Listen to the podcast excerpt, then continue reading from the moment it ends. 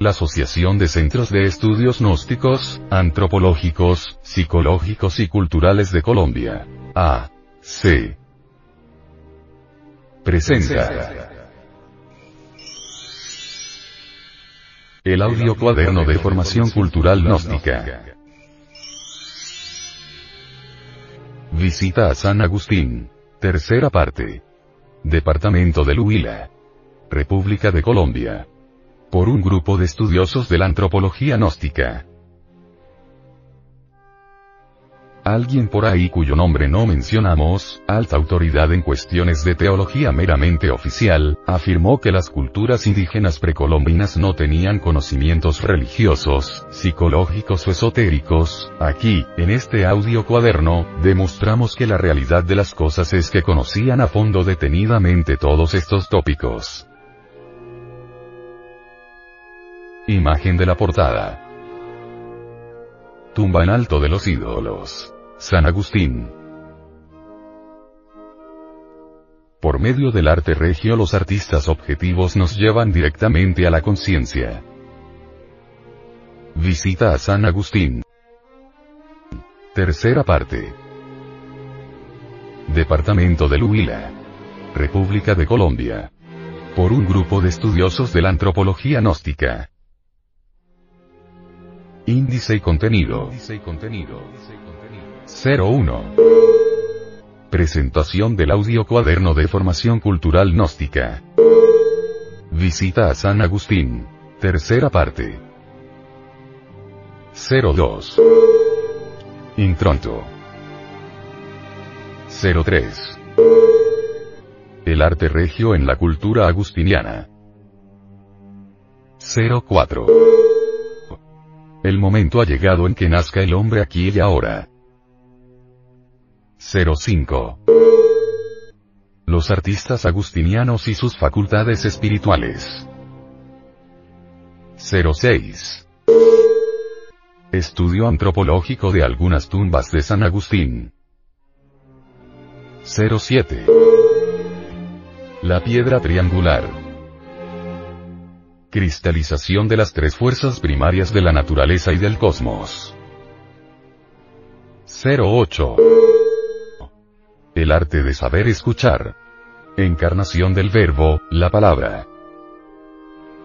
09. La transformación del plomo en oro. La práctica de la transmutación sexual. 10. El centro emocional superior. El estado conscientivo perfecto. 11. La humanización del tigre. La muerte mística o aniquilación del ego. 12. El eterno femenino. Una alta iniciada que logró la transmutación de sus secreciones sexuales en energía creadora.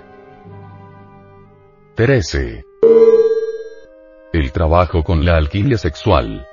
Transformación por el fuego interior. 14. Unidad monolítica en el arte regio. 15. Bibliografía consultada y recomendada. Distribución gratuita. Asociación de Centros de Estudios Gnósticos, Antropológicos, Psicológicos y Culturales de Colombia. A. C. Agradecimientos. Expresamos nuestros agradecimientos a nuestro guía profesional del Parque Arqueológico de San Agustín, Dr. Fabio Arbey Urbano, guía profesional de turismo, que con suma paciencia y dedicación nos condujo por esta Universidad de Piedras, y distintos museos públicos y privados. Asociación de Centros de Estudios Gnósticos, Antropológicos, Psicológicos y Culturales de Colombia. A. C. Samael Aumeor. Director General. Estudios y temática. Departamento de Antropología. Revisión y temática. Junta Directiva Nacional. Asesoría. Junta de Instructores Gnósticos. Editor. División del Comité de Antropología Gnóstica. CAG. Audio Cuaderno. Una producción del Departamento de Artes Gráficas y Audiovisuales. Asociación de Centros de Estudios Gnósticos, Antropológicos, Psicológicos y Culturales, de Colombia. A. C. Te invitamos a visitar nuestro luminoso portal en Internet.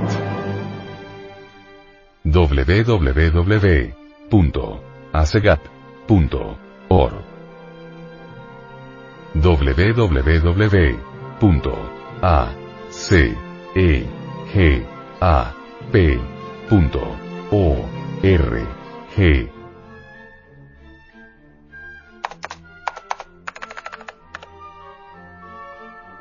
Lectura en movimiento. Difusión sin fronteras.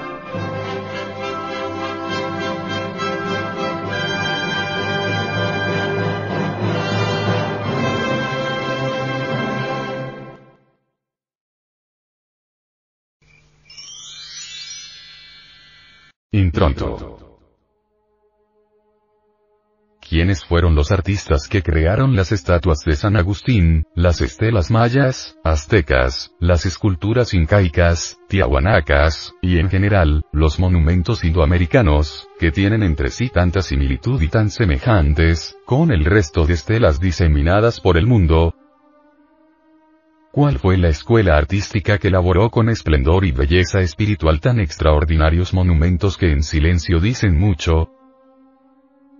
Tenían estas escuelas conexión tan misteriosa a pesar de tan enormes distancias, que guardan enseñanzas tan análogas que la gente actual que se cree tan adelantada, tan culta y civilizada, es incapaz de encontrar una respuesta objetiva,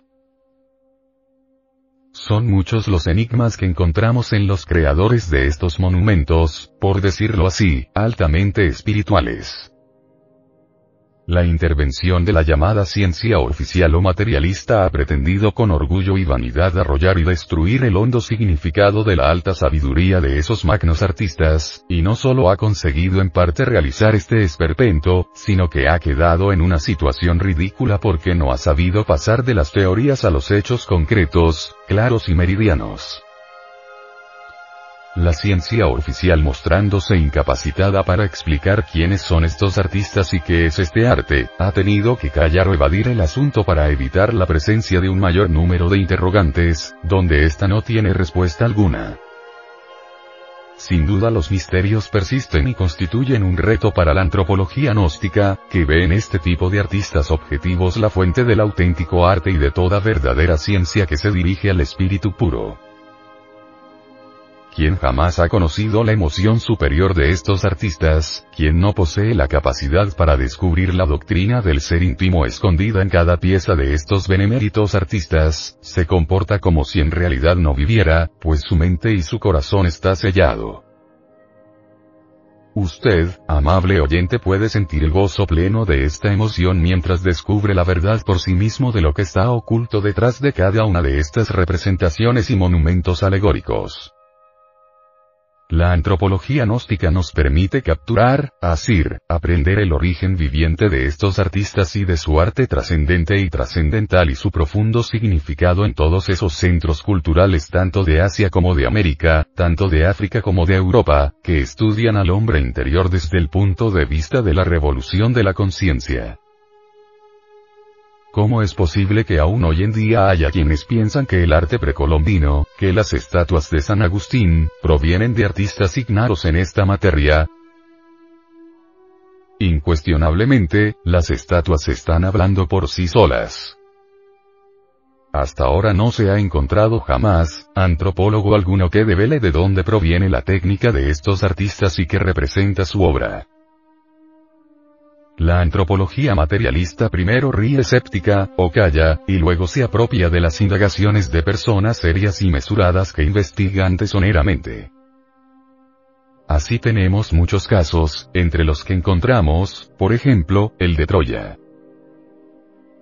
Troya, hace escasamente una centuria no existía para la antropología oficial, incluso, quienes hablaran de la posibilidad de su existencia, eran despedazado a muerte. Sin embargo, un investigador de este tema, sin interesarle el pensamiento malsano de esa ciencia, en solitario y autodidacta, Heinrich Schliemann, con la Ilíada de Homero en la mano, trastocó los dogmas de la ciencia materialista y nos restituyó un mundo perdido. La civilización micénica. ¿Podemos nosotros trascender los dogmas inquebrantables del escepticismo de la ciencia oficial y capturar que lo descubierto en los centros históricos de Indoamérica, sus estatuas, estelas, monumentos y cuestiones semejantes, son el resultado del trabajo consciente de unos artistas objetivos, que quisieron dejar a la postrera humanidad el camino para explorar el mundo anímico y espiritual del ser humano, los artistas objetivos indoamericanos sí conocían absolutamente lo que estaban creando. No se trata de un arte subjetivo fundamentado en supuestos mentales, lo cual originaría un descalabro a la psiquis del ser humano, como lo origina el llamado arte moderno que no conduce a ningún lugar. Los artistas objetivos indoamericanos supieron dar vida a la doctrina psicológica del ser íntimo de cada uno de nosotros. Esa doctrina espiritual es la gnosis. La gnosis es la primitiva enseñanza del estrecho sendero que conduce a la luz. Es una doctrina de salvación realmente admirable de la que en Asia Central y China quedan muchísimos recuerdos, como quedan también en Indoamérica donde aún encontramos la supervivencia de la cruz jaina esvástica. Esta última palabra viene de Swan, el Axa, el cisne, el ave fénix, la palona del Espíritu Santo Paráclito, alma del templo del Santo Grial, no uso espíritu, que es el ser, el Dios íntimo del hombre. Y en todos estos centros de cultura prehispánica podemos hallar rastro de estos artistas gnósticos que escribieron en sus libros de piedra y nos dejaron en estos, enseñanzas sobre la salvación y la liberación del alma. Escrito está con caracteres de fuego en el gran libro de la vida que en el arte regio el observador es conducido milagrosamente al secreto de la superdinámica mental y a la superdinámica sexual, las claves maravillosas de la transformación mental o metanoia y de la transmutación de la libido en energía creadora. El arte gnóstico u objetivo es indisociable del ser íntimo evocar a los artistas que crearon las estelas, monumentos, estatuas, etc. Agustinianas, es evocar las ideas arquetípicas que nos encaminan a la autorrealización íntima de Dios. Estas ideas están estrechamente asociadas a las civilizaciones solares dirigidas por jerarquías celestiales. Para el hombre de conciencia dormida, estas formas artísticas agustinianas y sus creadores son un misterio. Las razones de ser de estas constituyen igualmente un enigma. Artistas sacerdotes que habían hecho la psicogénesis. El hombre que no ha hecho la psicogénesis dentro de sí mismo solo utiliza una parte infinitamente pequeña de sus capacidades y potencias. Pero estos artistas agustinianos al hacer la psicogénesis lograron el máximo de rendimiento de su psiquis. Por eso resulta sorprendente la perfección de sus estatuas que caracterizan la naturaleza interior del hombre real. Todas estas facultades que representan en sus creaciones, solo son posibles acotarlas y resolverlas a través de la antropología gnóstica. Estos artistas representantes del arte objetivo han sido considerados incongruentes, tomados con una indiferencia pasmosa por el común de la humanidad pero los estudiosos de la ciencia gnóstica no están a merced de cualquier tesis descabellada elaborada por la ciencia materialista. En verdad, la ciencia materialista no tiene ni el modo ni los medios para explorar esta área completamente desconocida por la mente sensual. Los antropólogos gnósticos tienen sistemas precisos y concisos para la investigación. Poseen disciplinas especiales que les permiten poner en actividad ciertas facultades latentes en el cerebro, ciertos sentidos de percepción completamente desconocidos para la antropología materialista. Que la naturaleza tenga memoria. Por ejemplo, es lógico y un día se podrá demostrar. Ya comienzan a hacerse ensayos científicos. Pronto las ondas sonoras del pasado podrán descomponerse en imágenes que serán perceptibles a través de ciertas pantallas. Existen ciertos intentos técnicos a este respecto. Entonces podrán ver los televidentes del mundo entero el origen del hombre, la historia de la Tierra y de sus razas, incluyendo, claro está, la cultura agustiniana. Cuando llegue ese día, que no está lejano según nos dice el venerable maestro. Samael Weor, el anticristo de la falsa ciencia, quedará desnudo ante el veredicto solemne de la conciencia pública. René Wigge, declara. El arte empieza en el momento en que el hombre crea, no con un objetivo utilitario como hacen los animales intelectuales, sino para representar o expresar. Los artistas gnósticos que trabajaron aquí en San Agustín, utilizaron el arte regio como un medio de expresión, una forma de contacto y de comunicación entre las partes superiores del ser y el ser humano. En este tipo de arte no existe nada al azar, no deja infiltrar el subjetivismo. En realidad este tipo de arte descansa sobre soportes inmortales, eternos. El arte regio, es un arte concreto, fruto del perfeccionamiento de un progreso psicológico, es propio del hombre que ha adquirido el autoconocimiento, el conocimiento propio de sí. De ninguna manera el arte agustiniano, su estatuaría, tan bella y majestuosa, creada es por seres sin inspiración mística. El arte gnóstico u objetivo agustiniano nació y se desarrolló con el progreso espiritual del artista.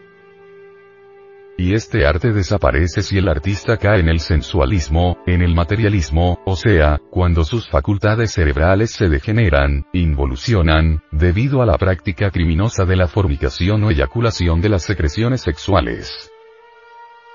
El arte objetivo es, esencialmente, una acción, psicológica, espiritual, anímica. El arte regionóstico, no es algo muerto, sino que tiene vida y la tiene en abundancia. Algo precioso. El venerable maestro, Samael Weor, sobre el arte gnóstico, dice. El arte lo hallamos en todas las piezas arcaicas, en todas las piezas antiguas, en las pirámides y en todos los viejos obeliscos de Egipto en el México antiguo, en los mayas, en las reliquias arqueológicas de los aztecas, zapotecas, toltecas, etc.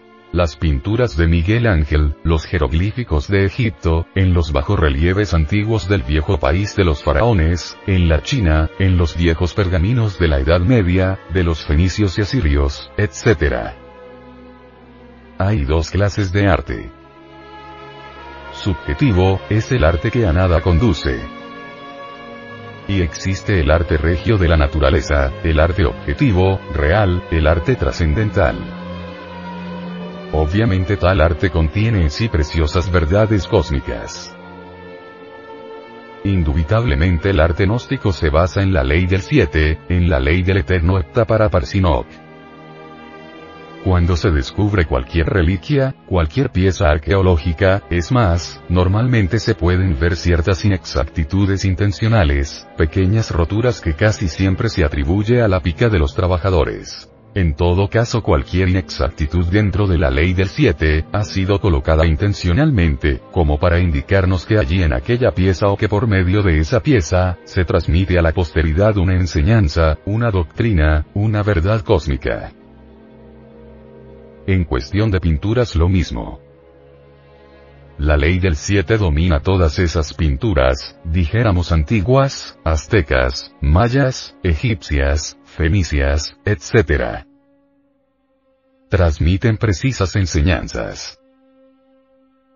También encontramos pinturas preciosas de grandes enseñanzas, en todos esos viejos cuadros medievales, en las catedrales góticas, etc. el arte regio de la naturaleza es un medio transmisor de las enseñanzas cósmicas.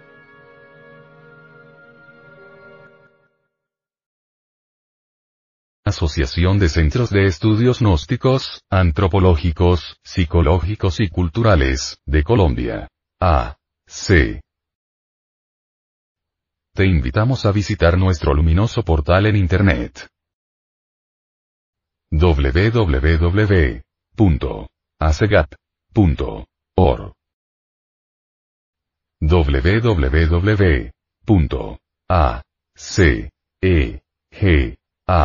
P. O. R. G.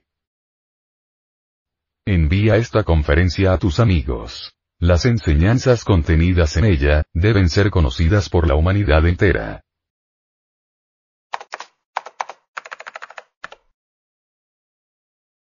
Lectura en movimiento. Difusión sin fronteras.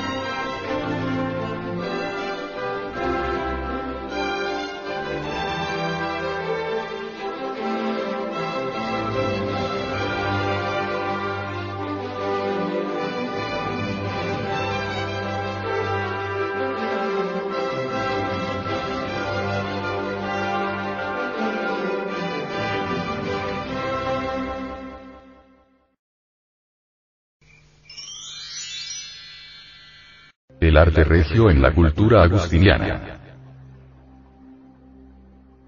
Ciertamente, el arte agustiniano es formidable. Este arte de naturaleza realmente objetiva, es claro que se haya asociado a la ciencia y a la religión en su forma más pura. Aquí podemos descubrir que nunca estuvo el arte agustiniano divorciado de la religión, de la ciencia y de la filosofía. Por medio del arte regio gnóstico se llega directamente a la conciencia, por medio de este tipo de arte se instruye al cerebro emocional, y esto es grandioso. En la estatuaría agustiniana, el arte nunca fue subjetivo. La estatuaría agustiniana instruye los tres centros de la máquina humana. El intelectual, el emocional y el motor. En este antiguo lugar, glorioso, se habló de la sabiduría del ser íntimo a través de ciertos símbolos científicos. En San Agustín, la filosofía y la ciencia, se expresan vivamente en su estatuaría. Cada estatua instruye al centro emocional, pues fluye al contemplarlas, la emoción más pura. En el centro intelectual, cada estatua nos permite concebir ideas trascendentales y trascendentes y hace que aflore la mística religiosa. De esta forma, nuestros tres cerebros reciben ilustraciones. Incuestionablemente, la sabiduría que floreció en el San Agustín antiguo, es la misma de los incas, de los mayas, de los aztecas, de los toltecas, y hasta vamos más allá, es la misma que floreció en Egipto, es la misma de la India milenaria, la tierra sagrada de los Vedas. Es la misma de Troya, de Roma, de Cartago. Quienes piensan erradamente que estas estatuas agustinianas son ídolos, están totalmente equivocados, porque aquí estamos ante una cultura extraordinaria y maravillosa que deviene de los más antiguos tiempos. San Agustín nos enseña una doctrina solar, que nos puede llevar a un nivel de más alta civilización. Esta estatuaría no representa ningún ídolo como presumen de ello muchos supercivilizados ignorantes. Si observamos cuidadosamente las milenarias estatuas agustinianas, hallamos riquísima información sobre la vieja doctrina de los gnósticos. El venerable maestro, Samael Aumeor, dice, ha llegado la hora de comprender que en todos los países del orbe, palpita la sabiduría oculta, ha llegado la hora de entender que bajo las pirámides de Egipto, floreció la sabiduría de los hierofantes. Ha llegado el momento de saber que en las pirámides de Teotihuacán, aún se escucha el verbo que resuena de los antiguos maestros de Anáhuac. En nombre de la verdad he de decir que la sapiencia cósmica fluye y palpita en todo lo que es, en todo lo que ha sido, en todo lo que será. A través del tiempo, distintos hierofantes del saber resplandecieron en la noche profunda de todas las edades. Ora Mestris Megisto, el tres veces grande dios Ibis de Tot, grabando su sapiencia en la tabla esmeraldina. Ora los grandes sabios de la antigua Grecia, enseñando a las multitudes desde los misterios de Eleusis. Ora los hierofantes de Asiria y de Persia. Ora los sacerdotes incas, que brillaban como soles resplandecientes en el Alto Cusco, Perú era la sapiencia soberana de los grandes sacerdotes de Anáhuac, el arte magistral de nuestros artistas toltecas de la lejana Tule. Sí. Por aquí, por allá y acullá, resplandece la sabiduría de todas las edades, la sabiduría oculta. Existe una gran diferencia entre la antropología meramente profana y la antropología gnóstica. La antropología meramente profana, mediante asociaciones de tipo intelectivo, saca deducciones lógicas que pueden no estar de acuerdo, en realidad de verdad, con los principios esoteristas de Anáhuac, o de los toltecas, o del Egipto, etc. Pero la sabiduría gnóstica, la antropología gnóstica, basada en reglas precisas y en principios tradicionales eternos, sabe extraer de las piedras arcaicas toda la sapiencia esotérica. Así pues, debemos diferenciar entre la antropología gnóstica y la antropología meramente intelectiva. Este es un momento de confusión, la humanidad se encuentra en estado caótico. Hay crisis mundial y bancarrota de todos los principios morales. Las gentes se han lanzado a la guerra. Unos contra otros y todos contra todos. En este momento de confusión mundial y de bancarrota de todos los aforismos y principios herméticos, no nos queda más remedio que ahondar en la sabiduría del pasado, extraer de muchos códices la orientación precisa, para guiarnos en el momento presente. Beber en la fuente tradicional de la augusta sabiduría de la naturaleza, buscar los primeros cauces de la sapiencia cósmica.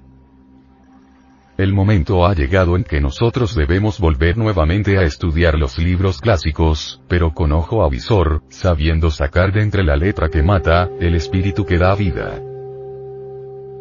El hombre, en sí mismo, es un misterio. Los antiguos dijeron, no se te ipsum hombre conócete a ti mismo y conocerás al universo y a los dioses ha llegado la hora de investigarnos a fondo, de salir al encuentro de nuestro propio destino, de ahondar en las profundidades de sí mismos. Incuestionablemente, el arte agustiniano es el mismo arte que practicaron nuestros antepasados en todos los territorios de Indoamérica. Es un arte impregnado de tremenda sabiduría divinal quienes suponen que este arte fue producto del azar, agnóstico materialista como el arte moderno, se hallan perfectamente equivocados. En nombre de la verdad diremos que el arte agustiniano fue un arte objetivo y no como suponen los extranjeros que vinieron de Europa. En realidad de verdad, por medio del arte agustiniano se rindió siempre culto a los ángeles, a los Elohim. El venerable maestro, Samael Aumeor, dice al respecto. Quienes piensen que los dioses indoamericanos eran simplemente ídolos, están totalmente equivocados. Estos dioses son los mismos ángeles del cristianismo, los mismos Elohim de los hebreos. La antigua doctrina gnóstica encontrada aquí en San Agustín a través del arte regio u objetivo, nos lleva por medio de un profundo estudio antropológico y psicológico, a la conclusión lógica que el actual ser humano, en realidad de verdad no es el hombre. Sobre esta situación, el venerable maestro, Samael Weor, dice, Hagamos una plena diferenciación entre el mamífero intelectual el ser humano actual, y el hombre. Incuestionablemente, si colocamos a un hombre frente a un animal intelectual, veremos que físicamente se parecen, mas si les observamos psicológicamente, podremos notar cuán distintos son. Asociación de Centros de Estudios Gnósticos, Antropológicos, Psicológicos y Culturales, de Colombia. A. C. Te invitamos a visitar nuestro luminoso portal en Internet www.acegap.org www.acegap.org Envía esta conferencia a tus amigos. Las enseñanzas contenidas en ella, deben ser conocidas por la humanidad entera.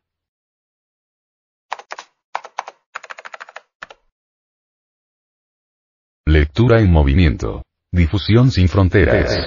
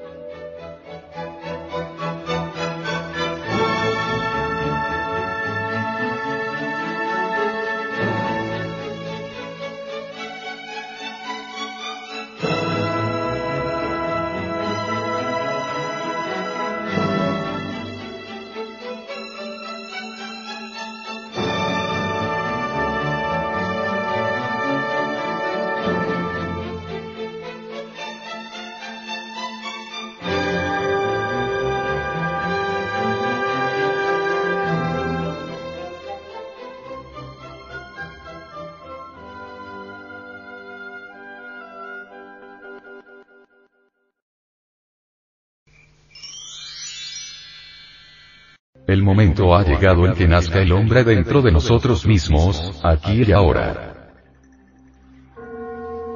Existen fuentes tradicionales de conocimiento que nos indican, con exactitud, cuál es el camino que conduce al advenimiento del hombre. Ante todo, es necesario que haya verdadero amor a la sabiduría, ante todo es necesario que haya disponibilidad al hombre. Dice la antropología esotérica gnóstica, que el Sol, el Logos creador, en estos momentos está haciendo un gran ensayo, en el tubo de ensayos de la naturaleza. El Sol quiere crear hombres. Cuentan viejas tradiciones que se pierden en la noche profunda de todas las edades, que durante la época de Abraham, hubo una buena cantidad de creaciones humanas. En las épocas del cristianismo, durante los primeros ocho siglos, también hubo una buena cantidad de creaciones humanas. En la Edad Media, se hicieron algunas creaciones. En estos momentos el Sol, dicen las viejas tradiciones, está haciendo un último esfuerzo por crear al hombre. El sol ha depositado, en las glándulas sexuales de cada ser viviente, los gérmenes para el hombre. Ahora solo nos toca cooperar con el sol, para que nazca el hombre dentro de nosotros mismos, aquí y ahora. La creación del hombre es un problema dificilísimo. Se necesita cooperar con el sol, para que nazca el hombre. Si nosotros no cooperamos con el sol, el hombre no podrá nacer dentro de nosotros. Urge, pues, cooperar con el sol, para que nazca en nosotros. La semilla para el hombre está dentro de nosotros. Cooperemos con el sol y esa semilla germinará. No todos los millones de seres humanos que pueblan la faz de la Tierra, son hombres pero los gérmenes para el hombre, están ubicados en las glándulas endocrinas sexuales de los animales intelectuales equivocadamente llamado hombre. Así como la mariposa se forma dentro de la oruga, así también dentro del animal intelectual, puede germinar el hombre. No es por medio de la evolución como el hombre puede nacer en nosotros. Es a través de la revolución de la conciencia. Quienes preconizan el dogma de la evolución, como fundamento de la autorrealización íntima, están perfectamente equivocados. Solo a través de la revolución de la conciencia, puede nacer el hombre dentro de nosotros. Federico Nietzsche habla del superhombre. Olvidó Federico Nietzsche que antes que el superhombre resplandezca sobre la faz de la tierra, debe nacer el hombre. Los antiguos náhuatls dijeron, los dioses crearon al hombre de madera y después de haberlo creado, lo fusionaron con la divinidad. Luego añade el códice. No todos los hombres logran fusionarse con la divinidad. Obviamente, primero debe nacer el hombre, mediante la creación de los cuerpos existenciales superiores del ser. Posteriormente, integrarse con la divinidad. Cuando el hombre se integra con la divinidad, nace el superhombre. El superhombre resplandece en la noche de los siglos, brilla sobre las cumbres majestuosas del Calvario, asombra a las gentes del monte Nebo. Se estremecen las pirámides cuando escuchan su verbo. Resuena maravillosamente, en las cátedras de Pitágoras. Vibra, extraordinariamente, sobre las pirámides de Egipto y de Yucatán. Como un sol hace resplandecer el alto Cusco del Perú. El superhombre brilla por un instante y luego desaparece de entre las multitudes. El superhombre está más allá del bien y del mal. Conoce lo bueno de lo malo y lo malo de lo bueno. El superhombre es terriblemente divino. Empuña la espada de la justicia y lucha contra las potencias del bien y del mal. El superhombre es un Pitágoras, el superhombre es un Hermes Trismegisto, el tres veces grande dios Ibis de Tot.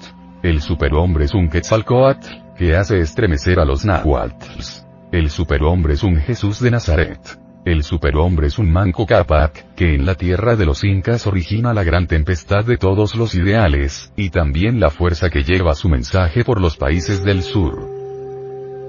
El superhombre, obviamente, tiene poder sobre los elementos. Sobre el fuego que flamea, sobre los aires que rugen como olas, y también sobre las aguas y la perfumada tierra.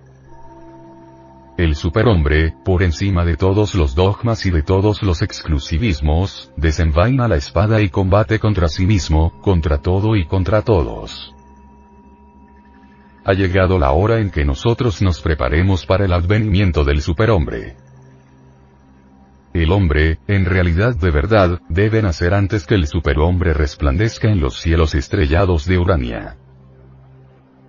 Un gran mensaje agustiniano entregado por medio de su arte trascendental nos hace ver la necesidad de romper con las costumbres anticuadas de esta época, con los dogmas de tantas sectas políticas y religiosas, con los estados de ansiedad, con la ignorancia, con el dolor, con el hambre, con la miseria, con el asqueante materialismo, con esos viejos edificios, con esas calles horribles, con ese humo que destruye a las criaturas.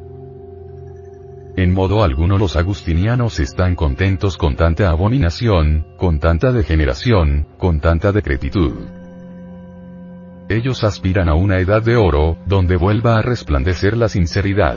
una edad de oro donde la inocencia reine soberana, una edad de oro donde el perfume de la amistad y la fragancia de la cortesía, embalsen el ambiente glorioso de esta naturaleza siempre brillante, siempre pura. En uno de sus discursos, el venerable maestro, Samael Aumeor, nos dice, Amigos, si por algo estamos reunidos aquí, es porque estamos descontentos con todas las porquerías de esta época. Si por algo estamos aquí, es porque queremos el advenimiento del superhombre, es porque queremos un mundo mejor, entre rayos, tempestades y grandes cataclismos. No más teorías reaccionarias y anticuadas. Queremos la revolución de la conciencia, queremos un mundo de rebeldes inteligentes, queremos, en verdad, hacer arder la antorcha de los genios de las pirámides de Teotihuacán y de Egipto, y la sapiencia de Grecia y de Roma, sobre la faz de la tierra. Los dioses toltecas y de Anáhuac nos vigilan, los dioses mayas no han muerto, Quetzalcoatl no se va a rendir ante la corrupción de esta época perversa. Amigos. Este gran banquete de la amistad, es verdaderamente un banquete de luz, un banquete donde florece el verbo de los hierofantes, un banquete iluminado por el Cristo cósmico, un banquete donde vuelve a verse, en las mujeres, los ojos de las antiguas sibilas, los ojos de las sacerdotisas de Tebas y de Memphis, los ojos de esas divinas doncellas de las pirámides del sol y de la luna protestamos contra esta edad negra, perversa, y nos preparamos trabajando sobre nosotros mismos, sobre sí mismos, para poder formar parte de un nuevo éxodo. Día llegará en que todos ustedes tendrán que salir de entre el fuego y el humo, entre terremotos y maremotos, rumbo a una isla sagrada, en el Océano Pacífico. Este que está dentro de mi insignificante persona que nada vale, encabezará las legiones de la luz, los escuadrones de acero del ejército de salvación mundial. El movimiento gnóstico internacional avanza victorioso sobre la faz de la tierra, y con sus pasos hace estremecer a este mundo podrido. Ya nada ni nadie podrá detenernos en esta marcha luminosa y triunfal. Ahora es necesario que todos integrados, todos unidos, formando poderosos escuadrones de lucha, avancemos por el Canadá hasta las tierras de Europa. Vamos a desconcertar a los tiranos y a desenmascarar a los traidores que tienen a este mundo en tinieblas, ante el veredicto solemne de la conciencia pública. Vamos a crear un mundo mejor, vamos a luchar para que resplandezca la luz sobre la faz de la tierra. Asociación de Centros de Estudios Gnósticos, Antropológicos, Psicológicos y Culturales, de Colombia. A. C. Te invitamos a visitar nuestro luminoso portal en Internet. www.acegap.org www.acegap P. O. R. G. Envía esta conferencia a tus amigos. Las enseñanzas contenidas en ella, deben ser conocidas por la humanidad entera.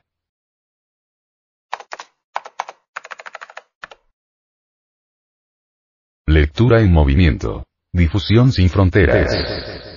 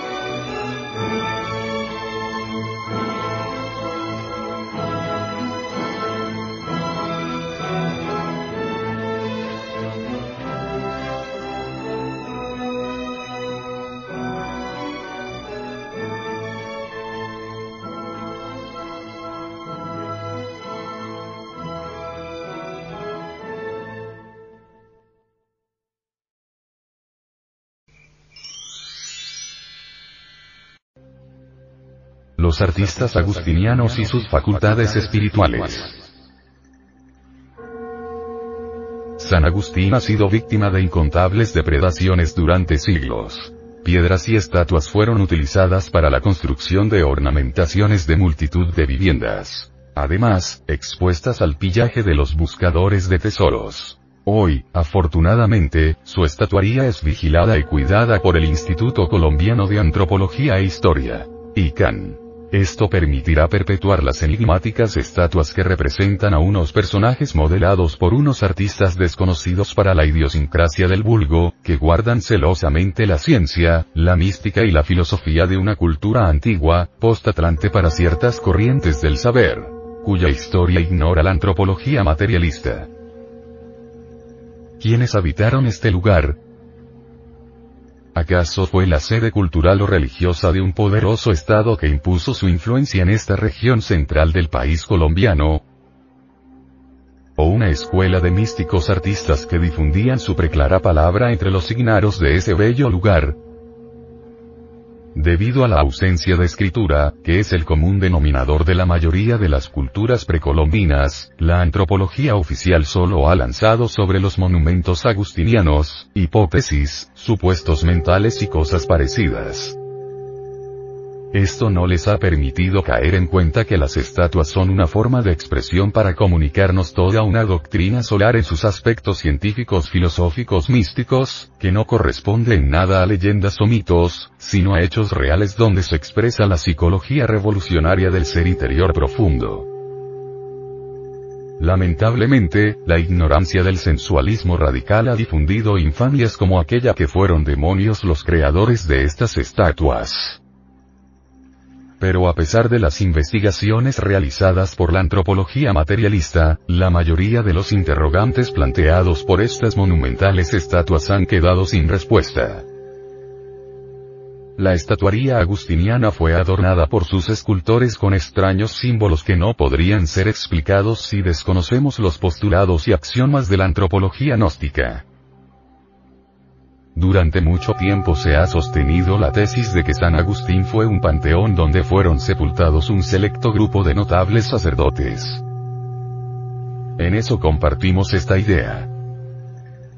Pero vamos más al fondo en esta cuestión, pues a través de la antropología gnóstica psicoanalítica, cuyo padre es el venerable maestro, Samael Aumeor, observamos que los altos jerarcas aquí sepultados, los artistas gnósticos con su arte regio embellecieron sus tumbas con efigies que representaban el estado interior de su progreso espiritual, y eso de por sí es asombroso, porque esto nos lleva a explorar cómo estos artistas que esculpieron estas estatuas para designar el grado de trabajo esotérico, oculto, que habían desarrollado estos difuntos, nos permite pensar seriamente que dichos artistas habían desarrollado sus facultades internas, porque de lo contrario, como hubieran conocido ese trabajo interno de esas jerarquías, para comprender mejor este asunto vamos a colocar un ejemplo de cómo el venerable maestro Samael Aumeor, a través de su antropología gnóstica analítica, devela la tumba del dios Pacal. De igual forma nosotros utilizaremos este método para estudiar algunas tumbas agustinianas para que nos formemos un sentido exacto de estas estatuas.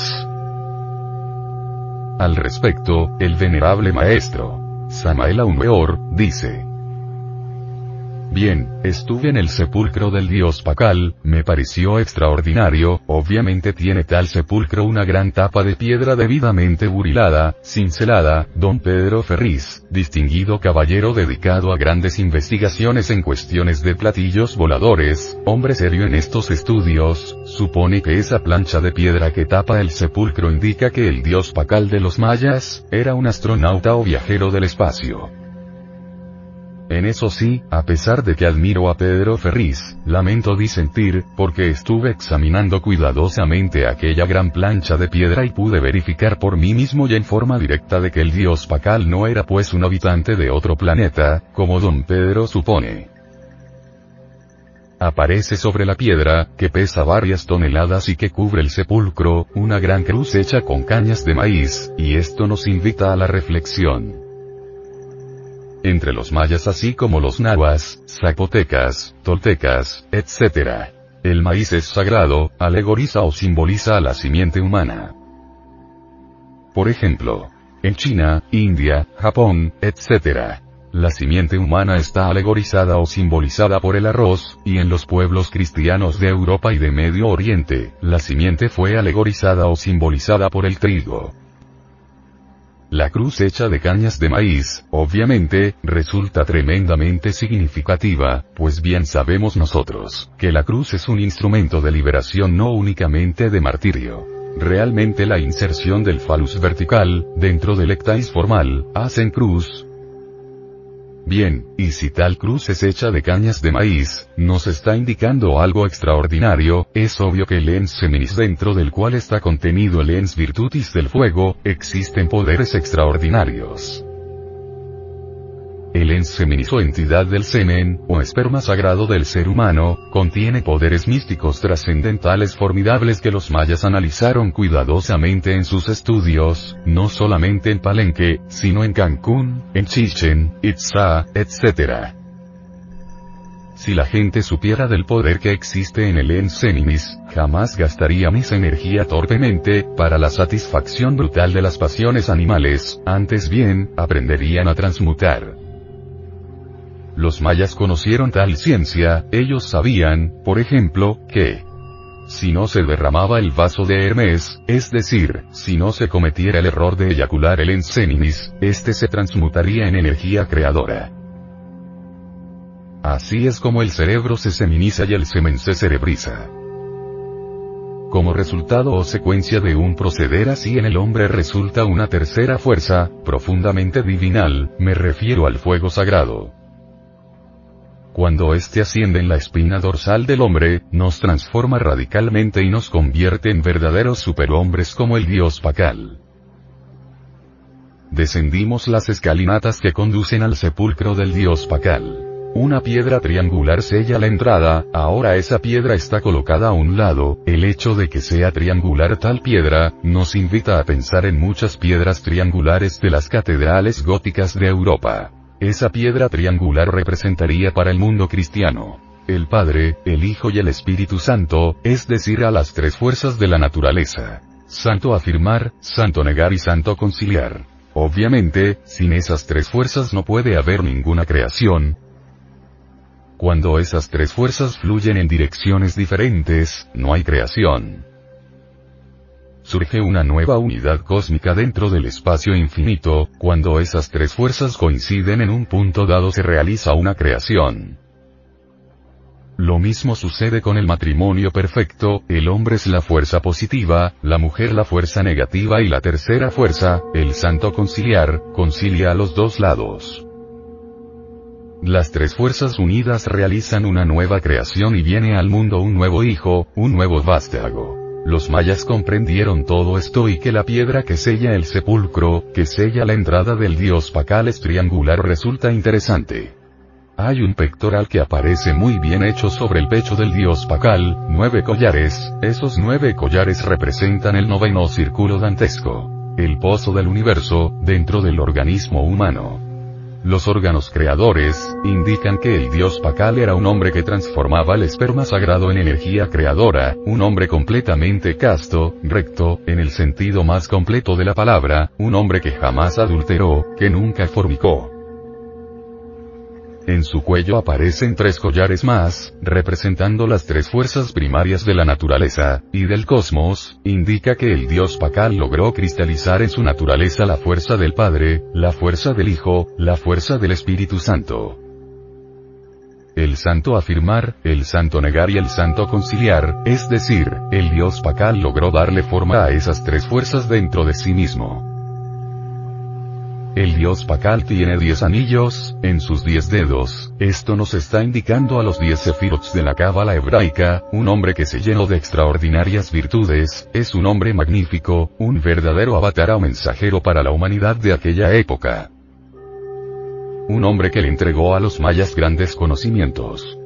En una de sus manos aparece un cubo, una piedra cúbica y en la otra una esfera. La piedra cúbica nos indica que realmente, este hombre era tan sabio que poseía la piedra filosofal, es decir, la piedra de la verdad, un hombre que había encontrado la verdad. Y en cuanto a lo otro, en cuanto a la esfera, nos indica que era un hombre perfecto, hombre que había despertado su conciencia, un hombre que gozaba de sabiduría infinita. Pero hay algo que aterra en todo esto, algo que asombra, que espanta. Resulta que lo sepultaron con seis decapitados. Es una cuestión meramente simbólica. Pero los seis decapitados, son hechos concretos, decapitaron a seis hombres, y los enterraron con el dios Pacal, claro que para transmitirle a la posteridad un mensaje.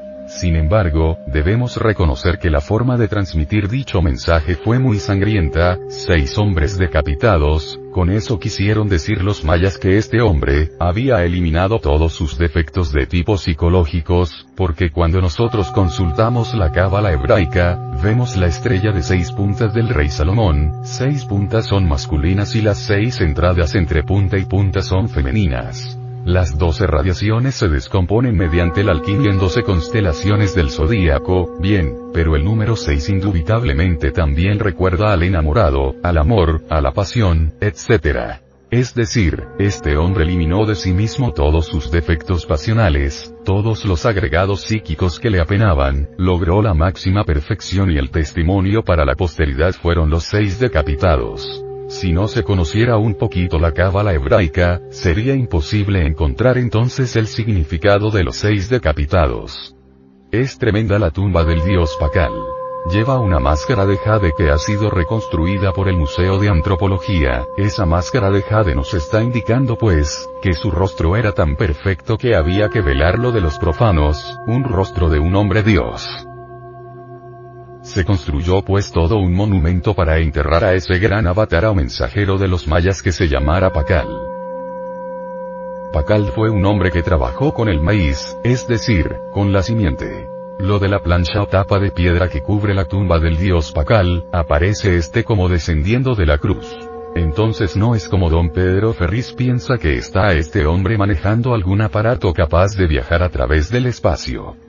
Aparece también ahí, un símbolo del planeta Marte, para indicarnos que el dios Pacal estaba relacionado en alguna forma con el planeta Marte, mas no quiere decir esto que fuera habitante o un extraterrestre venido de Marte, sino un hombre influenciado por la radiación marciana, un hombre de carácter enérgico, un hombre fuerte, que supo enseñar a los mayas su doctrina. Asociación de Centros de Estudios Gnósticos, Antropológicos, Psicológicos y Culturales, de Colombia. A. C. Te invitamos a visitar nuestro luminoso portal en Internet.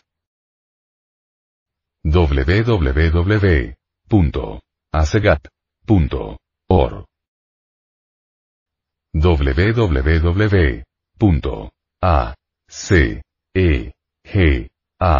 P. O. R. G. Envía esta conferencia a tus amigos. Las enseñanzas contenidas en ella, deben ser conocidas por la humanidad entera.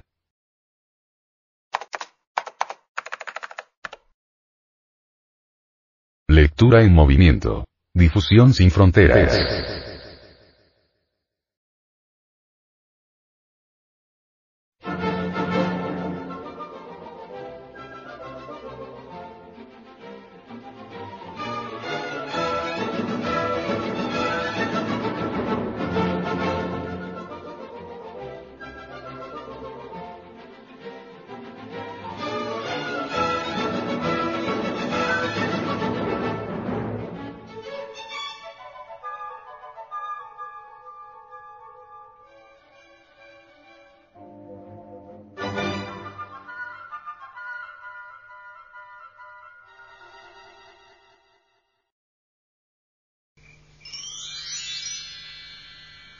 Estudio antropológico de algunas tumbas de San Agustín.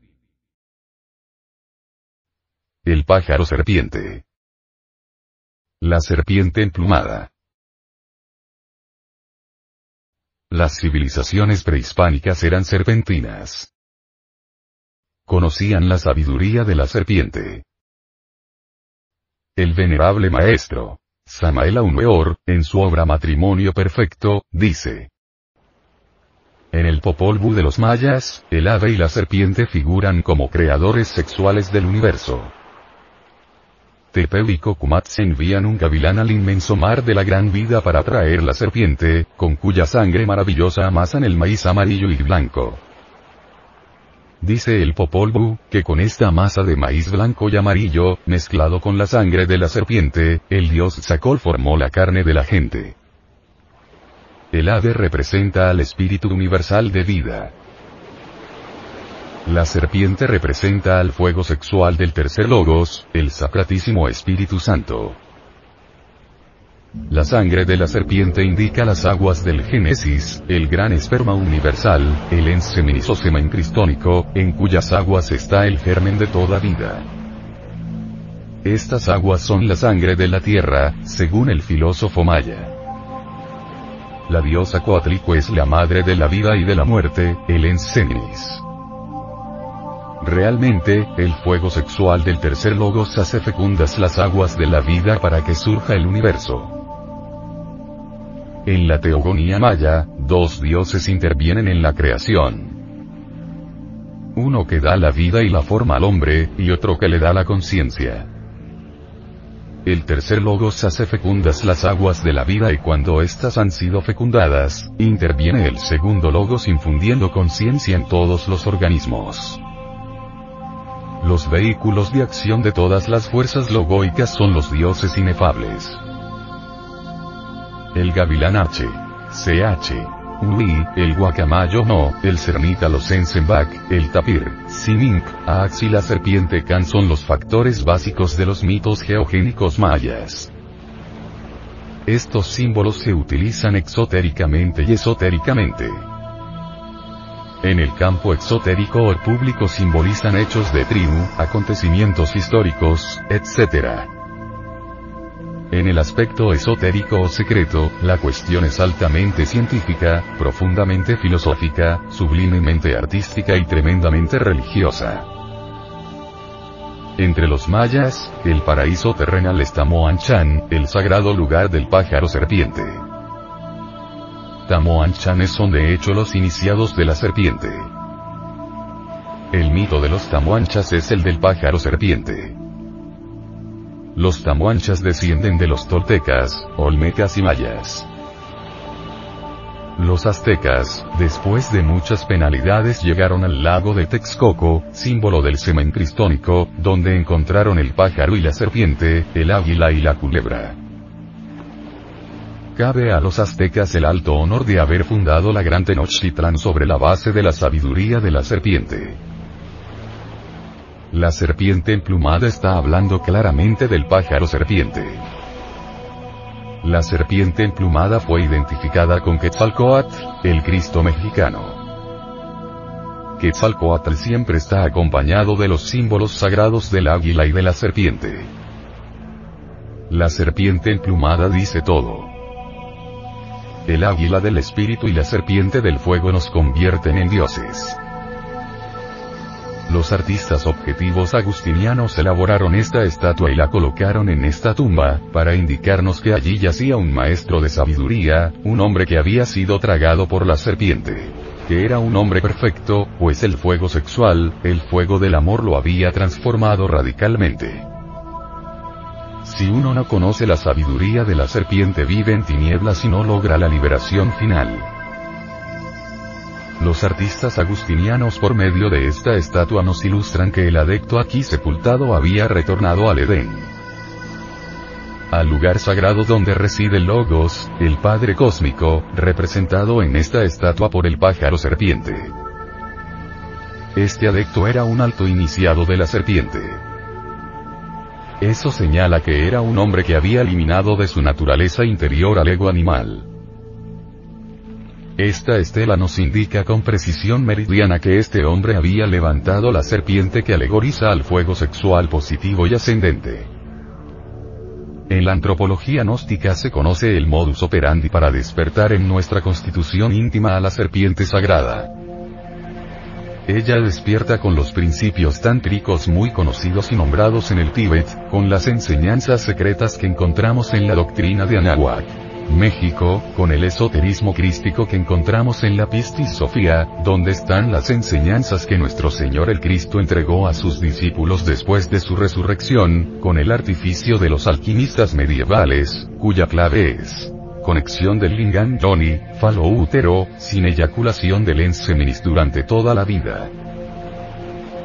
Los estudiosos de Indoamérica llegamos a la conclusión, muy evidente por cierto, que esta tiene una tradición serpentina. Esa es la cruda realidad de los hechos. Y por aquí, por allá, encontramos a la serpiente, ora con la doble cabeza que recuerda con entera claridad su figura en círculo, en el trance de devorar su propia cola, que es una síntesis extraordinaria del mensaje maravilloso del señor Quetzalcoatl. Ora en la posición vertical que ilustra la idea maya y náhuatl de la víbora divina devorándose el alma y al espíritu del hombre. O, en fin, las llamas sexuales consumiendo al ego animal, aniquilándolo, reduciéndolo a polvareda cósmica. En la antropología gnóstica se ha estudiado que si no se llega jamás al orgasmo fisiológico señalado por la medicina oficial, al espasmo, como se dice en el caso del varón, en otro sentido, si se evita derramar el vaso de Hermes, esas secreciones sexuales se transmutarán en energía, y esa energía es conocida como el mercurio de los sabios. Por eso los alquimistas de la Edad Media decían, Bendito Dios que nos ha dado el mercurio, sin el cual nosotros los alquimistas, no podríamos hacer la gran obra. ¿Cómo podría alguien convertirse en un maestro resurrecto, como Quetzalcoatl? Jesús de Nazaret, Hermes Trismegisto, Buda Gautama, Paracelso, etc. etc. Si no conoce la sabiduría de la serpiente,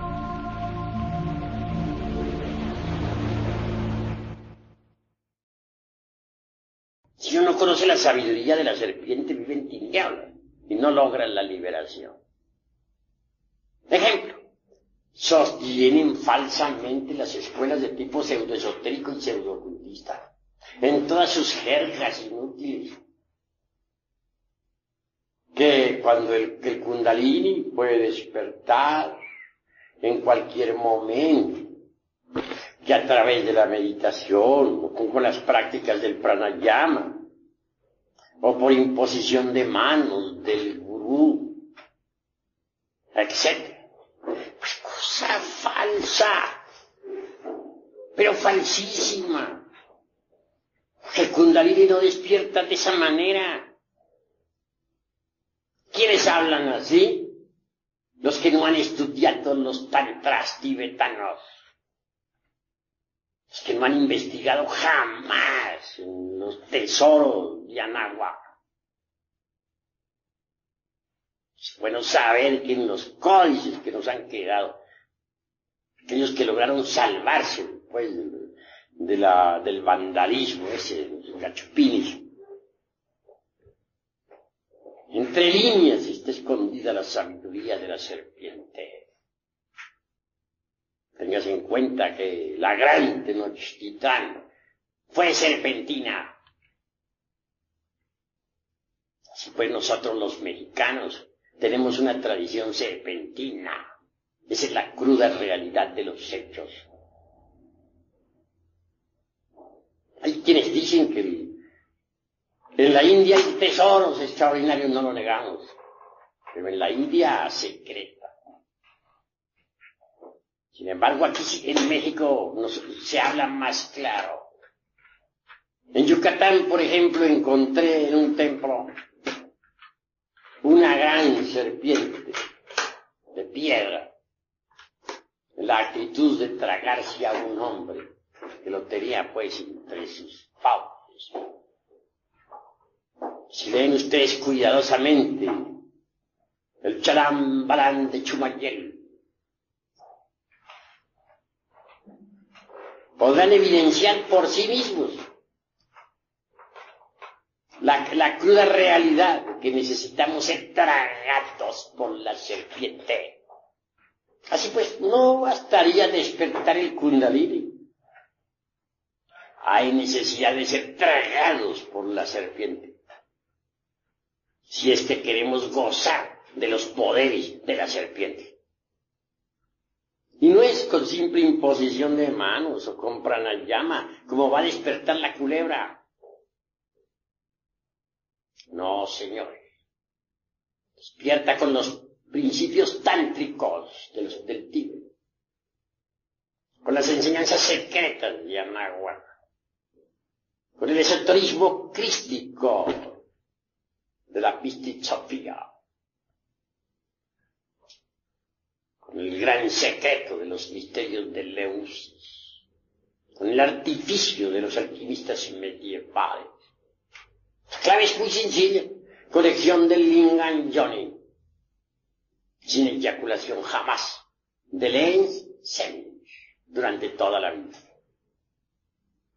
Es obvio que si no se llega jamás al orgasmo ese fisiológico, señalado por la medicina, o al espasmo, y así se dice en el varón. En otro sentido, si se evita derramar el vaso de Hermes Trismegisto, ese esperma sagrado, esas secreciones sexuales, se transmutan en energía. Y esa energía es el mercurio de los sabios los patios empedrados de los antiguos habitantes de la gran Tenochtitlan. Hombres y mujeres permanecían durante meses enteros amándose y trabajando en la forja de los cíclopes para despertar la serpiente ígnea de nuestros mágicos poderes. Pero, repito, no bastaría levantar la serpiente ígnea por el canal medular espinal como piensan muchos yogines quien quiera gozar de los poderes de la culebra, de la serpiente, tendrá que ser tragado por la serpiente. Pero la serpiente no come inmundicia, no traga nada inmundo. Cuando la serpiente se traga a un hombre, es porque éste ya ha eliminado hasta la última partícula del ego.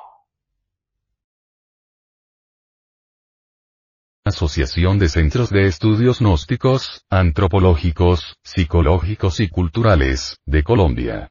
A. C. Te invitamos a visitar nuestro luminoso portal en Internet. www.acegap.com or www.acegap.org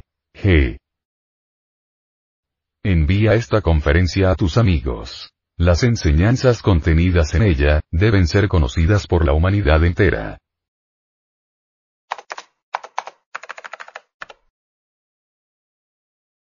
Lectura en movimiento. Difusión sin fronteras.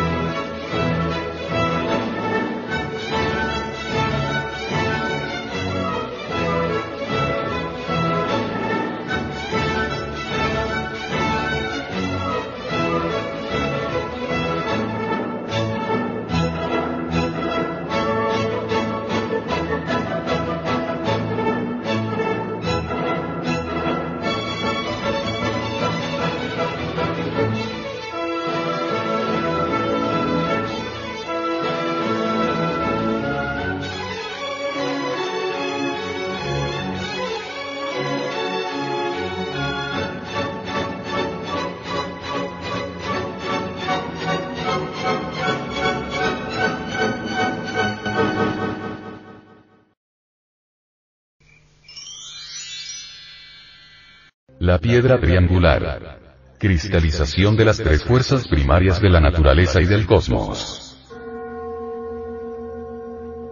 ¿A qué principios últimos, a qué leyes fundamentales puede ser reducido al universo y todas sus manifestaciones y procesos?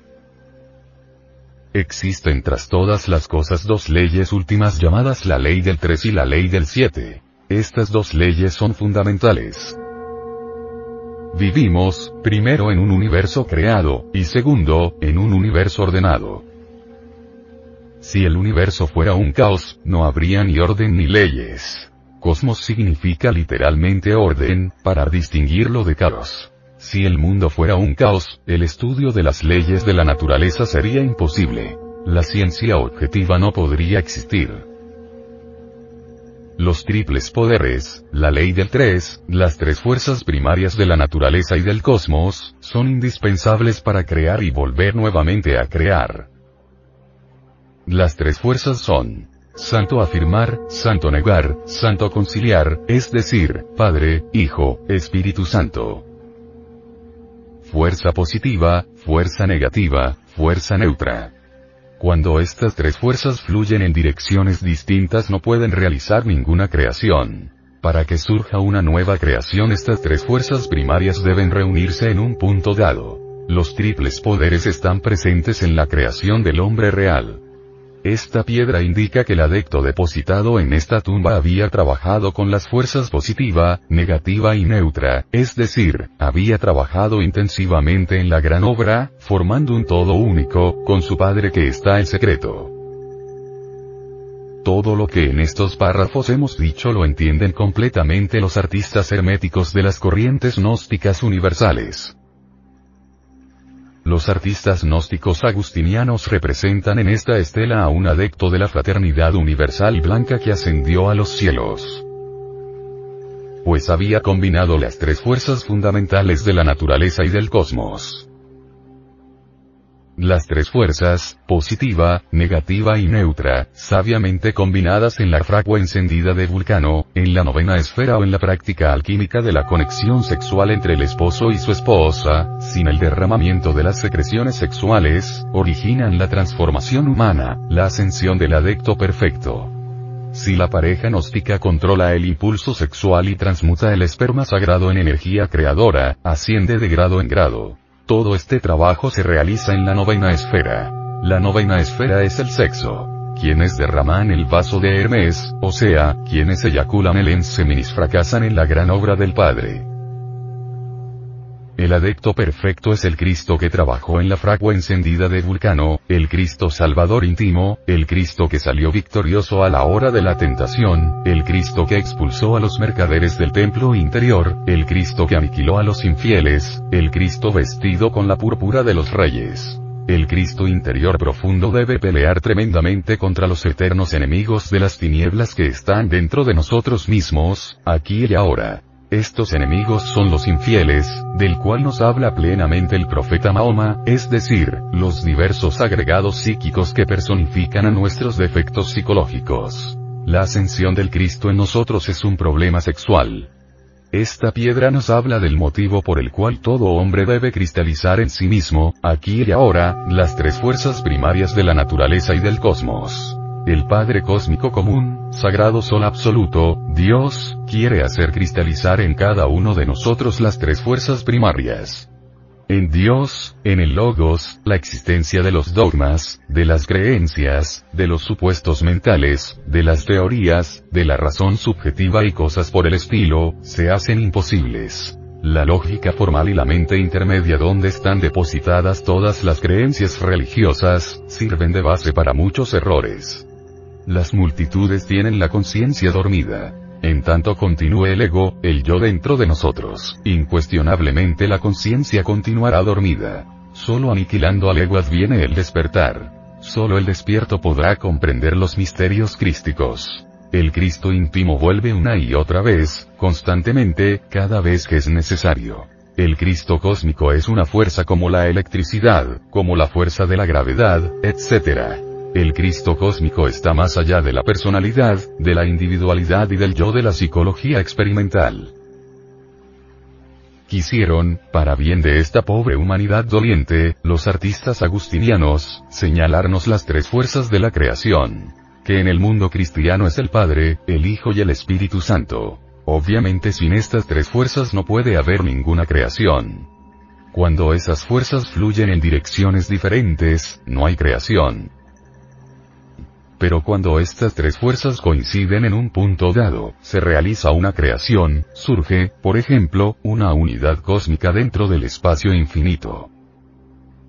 Lo mismo sucede en el matrimonio perfecto. El varón representa a la fuerza positiva, la mujer es la fuerza negativa, la tercera fuerza es el Espíritu Santo, que es la fuerza sexual, o neutra, que concilia a la positiva y a la negativa. Los artistas regios u objetivos agustinianos comprendieron todo esto.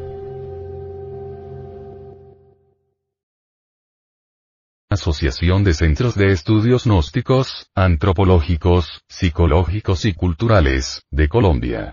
A. C. Te invitamos a visitar nuestro luminoso portal en Internet.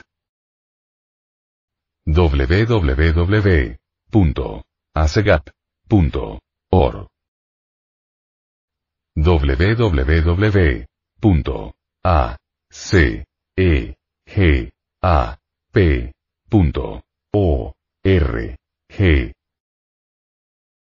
Envía esta conferencia a tus amigos. Las enseñanzas contenidas en ella, deben ser conocidas por la humanidad entera.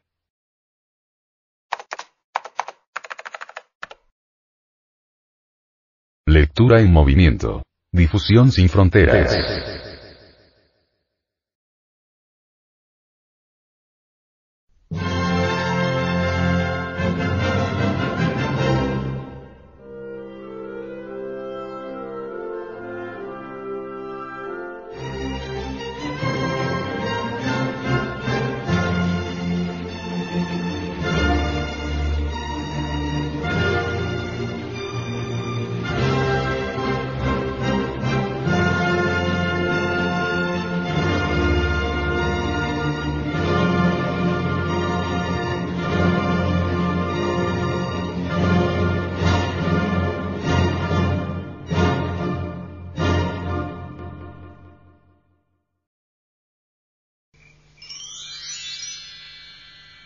El arte de saber escuchar. Encarnación del verbo, la palabra. El rostro de esta estela es el de una deidad.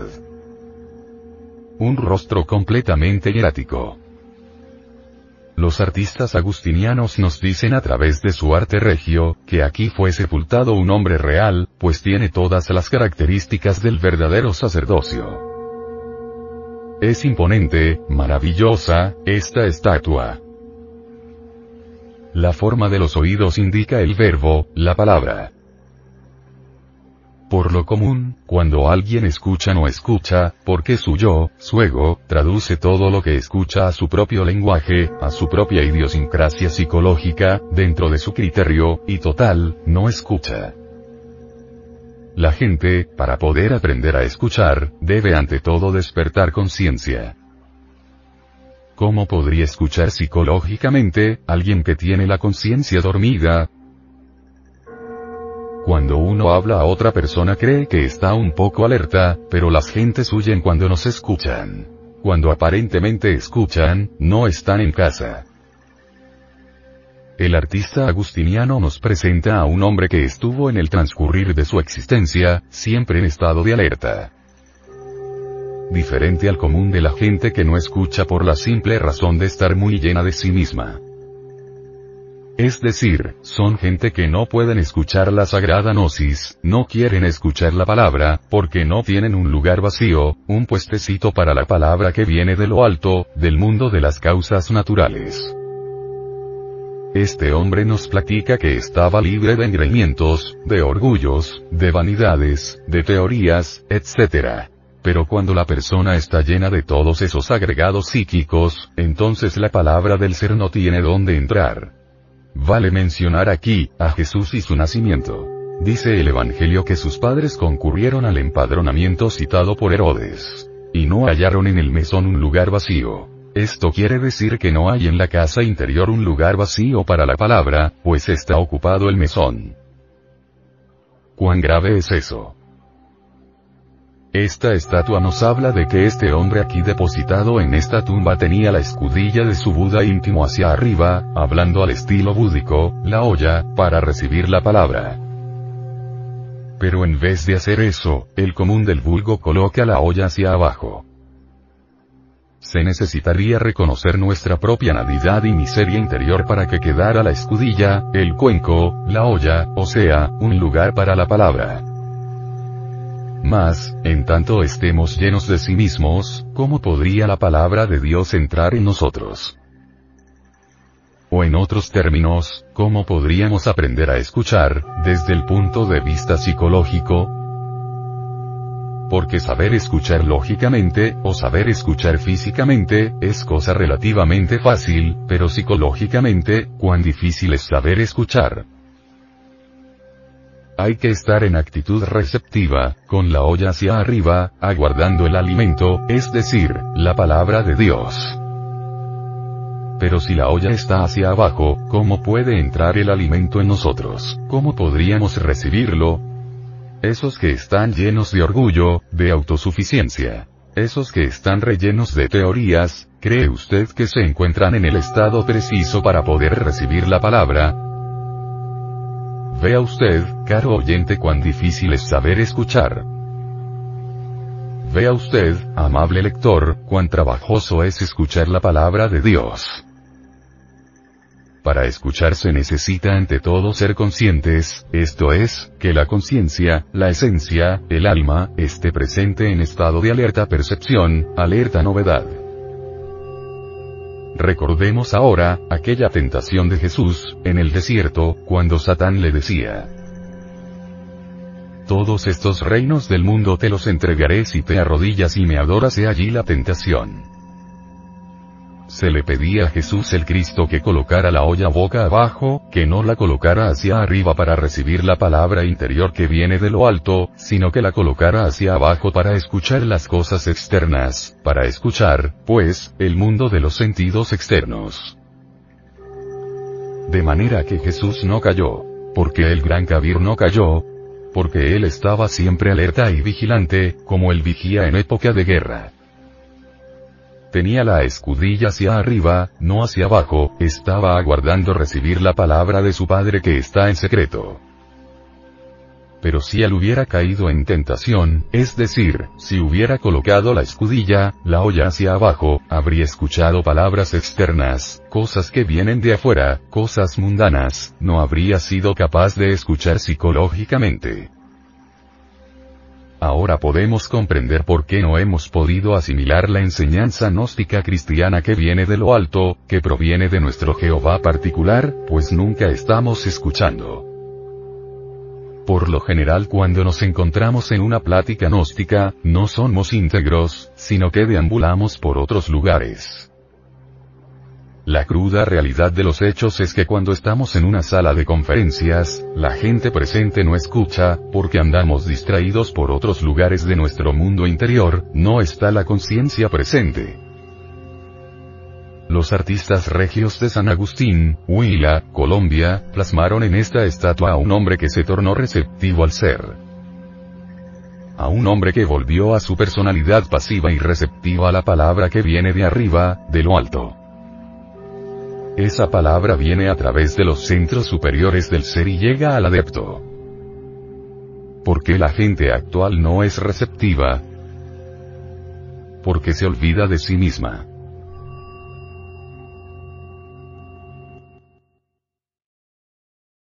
Asociación de Centros de Estudios Gnósticos, Antropológicos, Psicológicos y Culturales, de Colombia. A. C te invitamos a visitar nuestro luminoso portal en Internet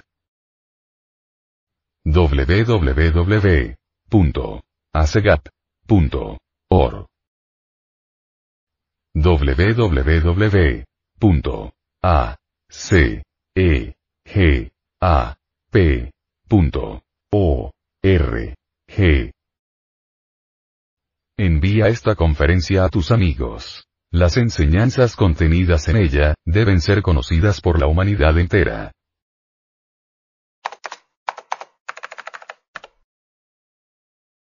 Lectura en movimiento. Difusión sin fronteras.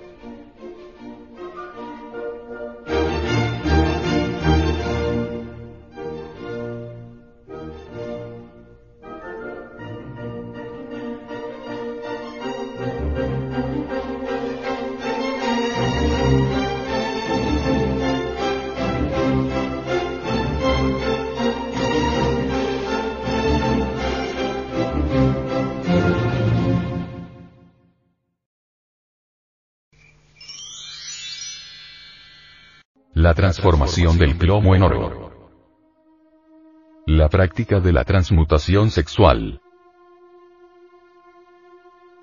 Hasta donde nosotros hemos investigado. Indoamérica, Asia, África, Europa, etcétera, etcétera. Todos los pueblos de la Tierra conocieron la alquimia sexual y la cábala hermética.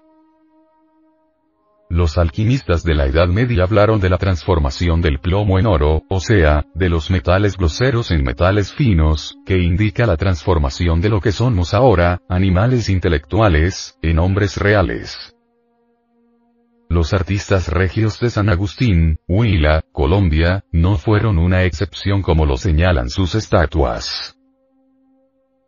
Estas estatuas son tan valiosas, que jamás volverán a ver otras. ¿Quiénes serán capaces de hacerlas con conocimiento de causa? Cada una de ellas es un libro de piedra, que habla por sí misma de la grandeza de Dios y de su creación. Cada estatua es anterior a la época de Jesús de Nazaret. Son antiquísimas. El origen es Atlante. Esta estela es una pieza teológica muy bien adornada.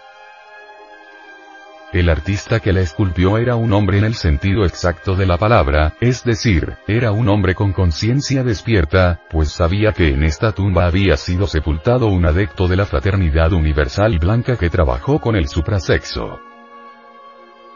Solo el despierto podrá comprender los misterios que encierran estas estatuas agustinianas.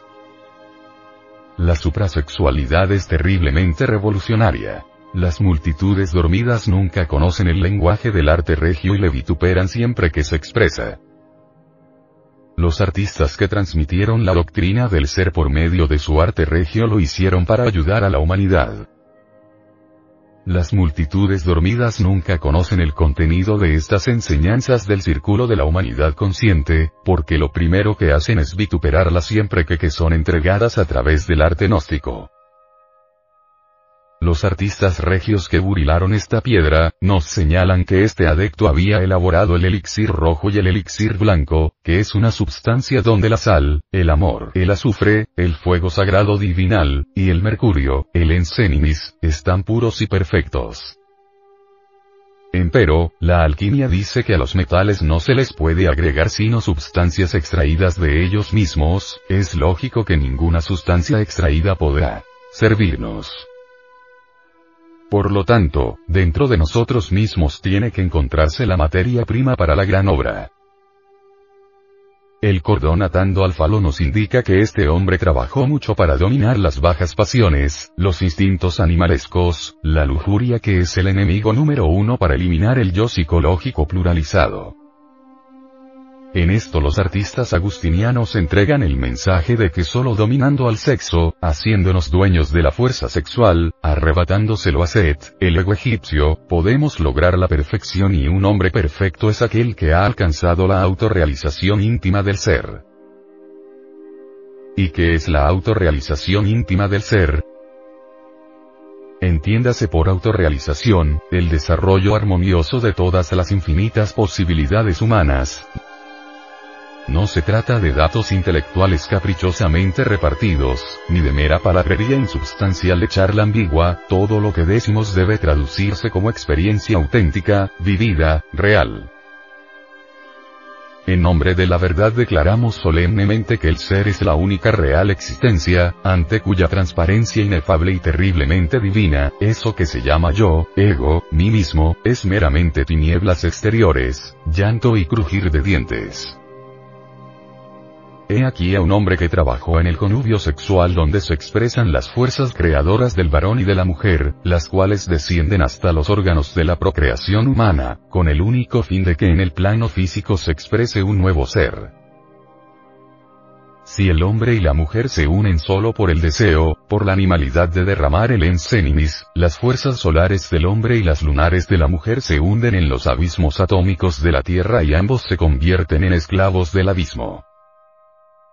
Pero si el amor impulsa la unión y no hay fornicación en la caricia sexual, la serpiente preciosa de plumas de Quetzal despierta en ellos y asciende a su lugar de origen convertida en Quetzalcoatl, en hombre rey. Así esa pareja se diviniza. Desde el punto de vista hebraico, se llamaría un Ruach Elohim, un sacerdote que trabajó en estas tierras dando las enseñanzas esotéricas solares, un deiduso. El cincelado de esta piedra es extraordinario, de una perfección admirable. Piedras tan ricas como estas no se compran ni con todo el oro del mundo, como trabajo artístico son invaluables. En resumen, es una piedra solar que nos dice que solamente con el trabajo en la novena esfera, el sexo, donde se gestan mundos, hombres, bestias, y dioses, y con una voluntad de acero, sufriendo espantosos sacrificios, se puede llegar a la cristificación.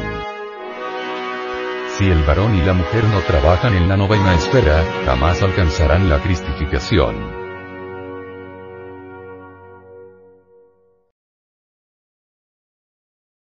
Asociación de Centros de Estudios Gnósticos, Antropológicos, Psicológicos y Culturales, de Colombia. A. C. Te invitamos a visitar nuestro luminoso portal en Internet. www.acegap.org www.acegap P. O. R. G. Envía esta conferencia a tus amigos. Las enseñanzas contenidas en ella, deben ser conocidas por la humanidad entera.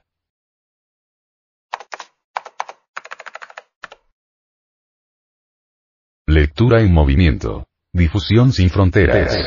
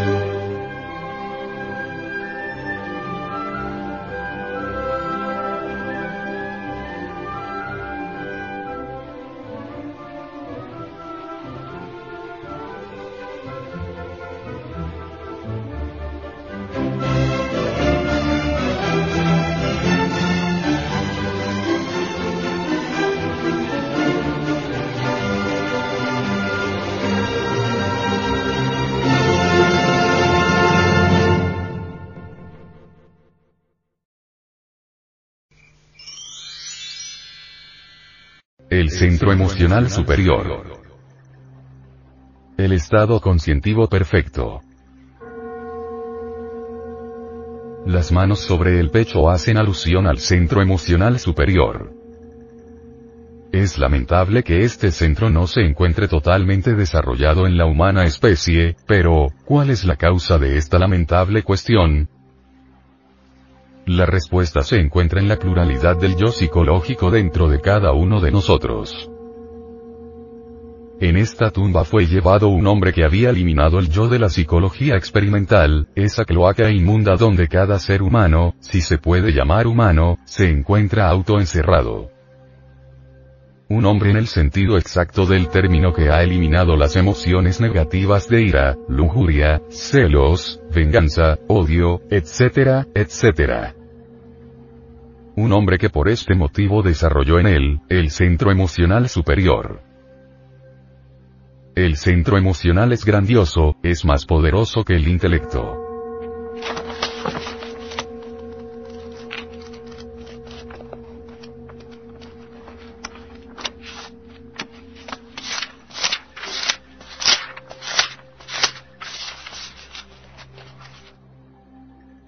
Centro emocional superior podemos nosotros, por ejemplo, capturar, aprender el lenguaje de la Biblia, del Corán, del Bhagavad Gita, del Popol Vuh, de Chilam Balam, del Ramayana, de la Divina Comedia, etcétera, etcétera que son libros escritos en un lenguaje parabólico, que es el lenguaje del centro emocional superior. Las experiencias místicas, obviamente son parabólicas y solo pueden entenderse con el centro emocional superior. Aquí fue llevado este hombre que conoció los misterios de la vida y de la muerte, que fueron para él perfectamente experimentados mediante este maravilloso centro. La mitología griega nos habla de Eros, pero a Eros se le opone Anteros. ¿Quién es Anteros?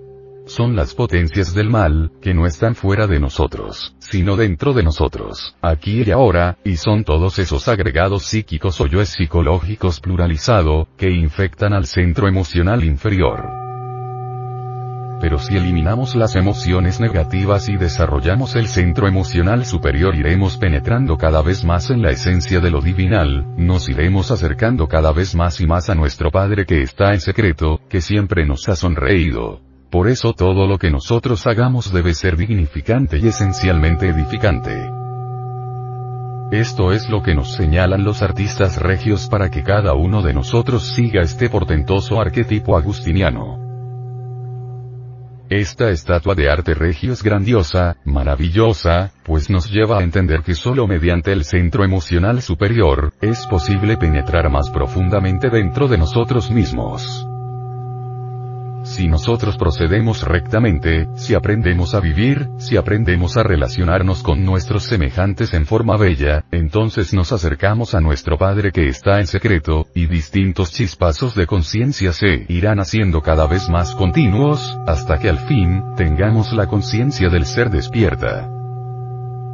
Ese día seremos bienaventurados, porque sabremos vivir de verdad en un estado conscientivo perfecto. Pero si una persona siempre piensa cosas desagradables de las demás, o dice cosas desagradables, que no simpatiza con nadie, que tiene envidia, que siempre tiene algún motivo de queja, o alguna forma de autocompasión de sí, que siempre siente que no se le trata con justicia, tal persona tiene la mente sucia en el más verdadero y práctico de los sentidos, porque todas esas cosas son formas de emoción negativa y todas las emociones negativas son sucias el artista gnóstico agustiniano presentó por medio de esta tumba un sentido definido. Limpiar la máquina. Esto es, detener aquello a lo cual no se debe ceder, en lo que debe impedirse que se manifieste, en lo que no debe alimentarse más, en lo que debe purificarse en nuestra psicología particular. Pues cada uno de nosotros tenemos una forma particular de pensar y sentir. Así pues, el artista agustiniano nos señala que una de las mayores fuentes de suciedad son las emociones negativas y el habitual abandono a ellas. Que la mayor suciedad en el hombre es la emoción negativa. Una persona habitualmente negativa es una persona sucia, en el sentido gnóstico. En la psicología revolucionaria gnóstica sabemos que existen los niveles superiores y los niveles inferiores del ser. Pero, ¿qué significa un nivel superior en el sentido práctico? O sea, ¿cuál es el nivel inferior y cuál es el nivel superior en uno mismo? El trabajo psicológico gnóstico nos va a hacer vivir en el nivel superior de nosotros mismos. Por ejemplo, supongamos que usted empiece a considerarse internamente, empieza por echar cuentas, calculando lo que los otros le deben, pensando que lo tratan mal, preocupándose por lo que los otros piensan de usted, etc. Esta es una actividad del nivel inferior de usted mismo. Es decir, no puede vivir en un mejor nivel de sí mismo si se abandona todo el tiempo a la consideración interior. Ahora bien, supongamos que empiece a no gustar del sabor interior de la autoconsideración. Entonces cuando la consideración interior empieza en usted, se da cuenta de ello y se siente incómodo, ridículo, estúpido. ¿Por qué? Porque ya ha empezado a experimentar a qué se asemeja un nivel superior. Cuando se está en un nivel inferior no seremos capaces de saborear lo que es un nivel superior y siempre vamos a continuar abandonados sin control alguno a nuestros estados negativos. Estar en un nivel inferior o en un nivel superior es cuestión de decisión interior, de elección interior. Si comenzamos a interesarnos por mejores estados interiores empezaremos a trabajar prácticamente sobre sí mismo. Esta es la enseñanza que nos ha dejado el personaje aquí encontrado. Asociación de Centros de Estudios Gnósticos, Antropológicos, Psicológicos y Culturales, de Colombia. A. C. Te invitamos a visitar nuestro luminoso portal en Internet.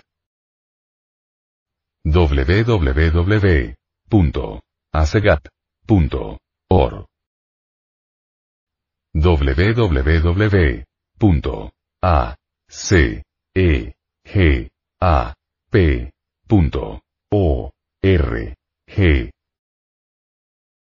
Envía esta conferencia a tus amigos. Las enseñanzas contenidas en ella, deben ser conocidas por la humanidad entera.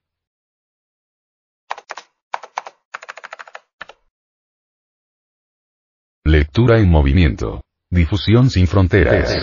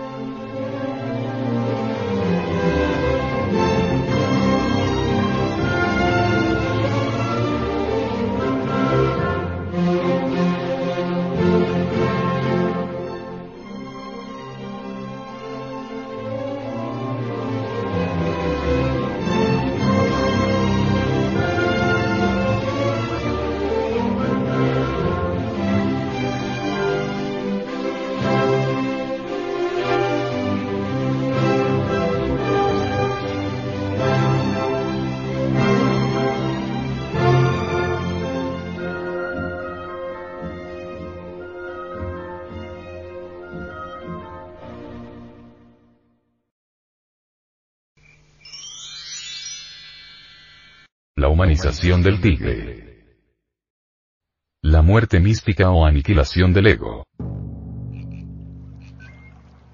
Un gran estudioso de la antropología, dijo, el arte de los antiguos agustinianos se orientó especialmente hacia la escultura lítica monumental, en la cual desarrollaron un estilo simbólico, sin haber dejado de alcanzar formas de un impresionante naturalismo.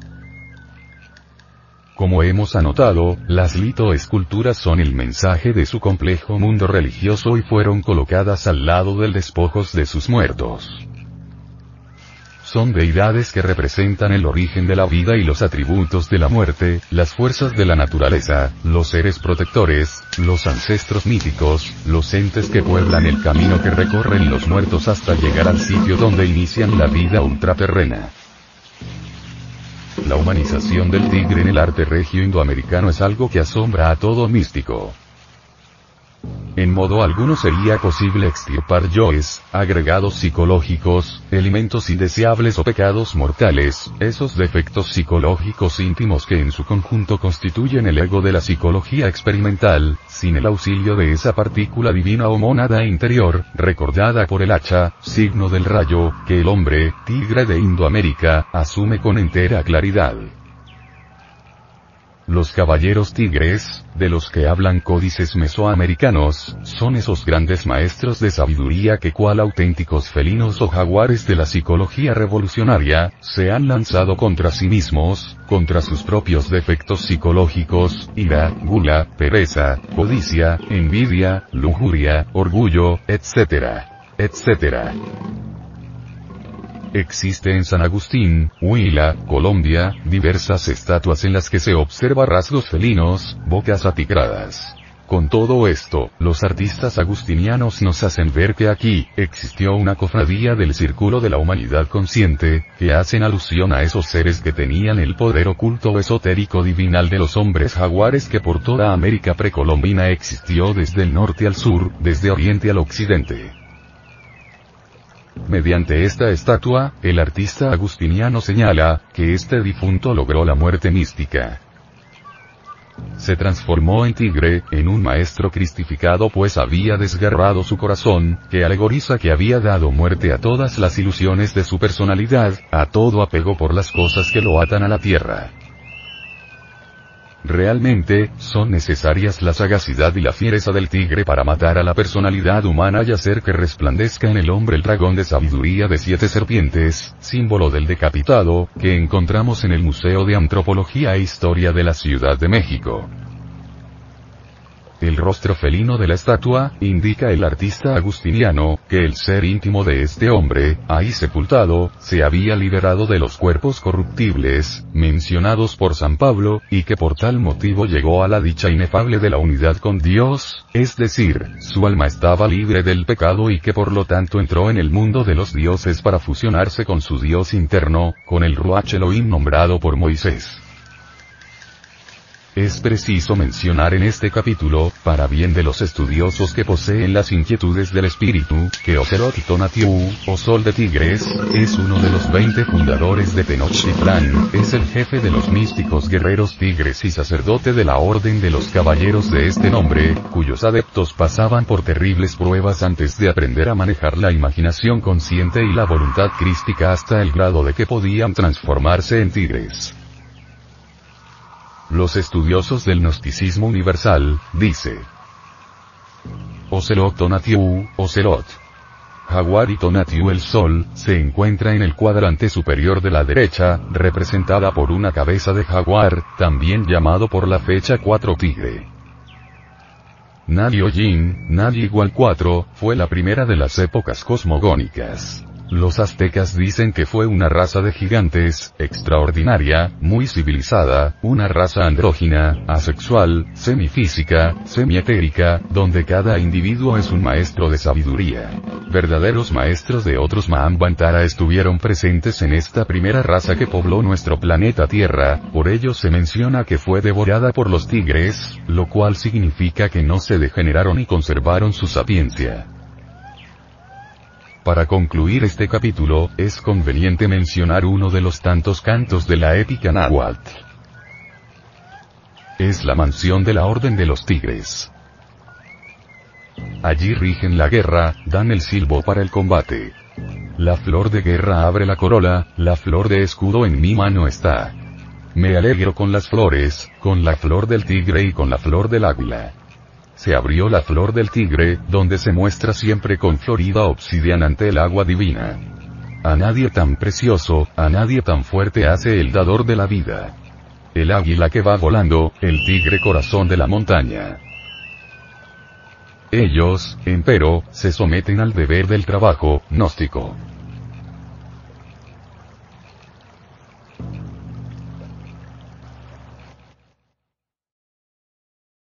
Asociación de Centros de Estudios Gnósticos, Antropológicos, Psicológicos y Culturales, de Colombia. A. C. Te invitamos a visitar nuestro luminoso portal en Internet. www.acegap.org www.acegap P. O. R. G. Envía esta conferencia a tus amigos. Las enseñanzas contenidas en ella, deben ser conocidas por la humanidad entera.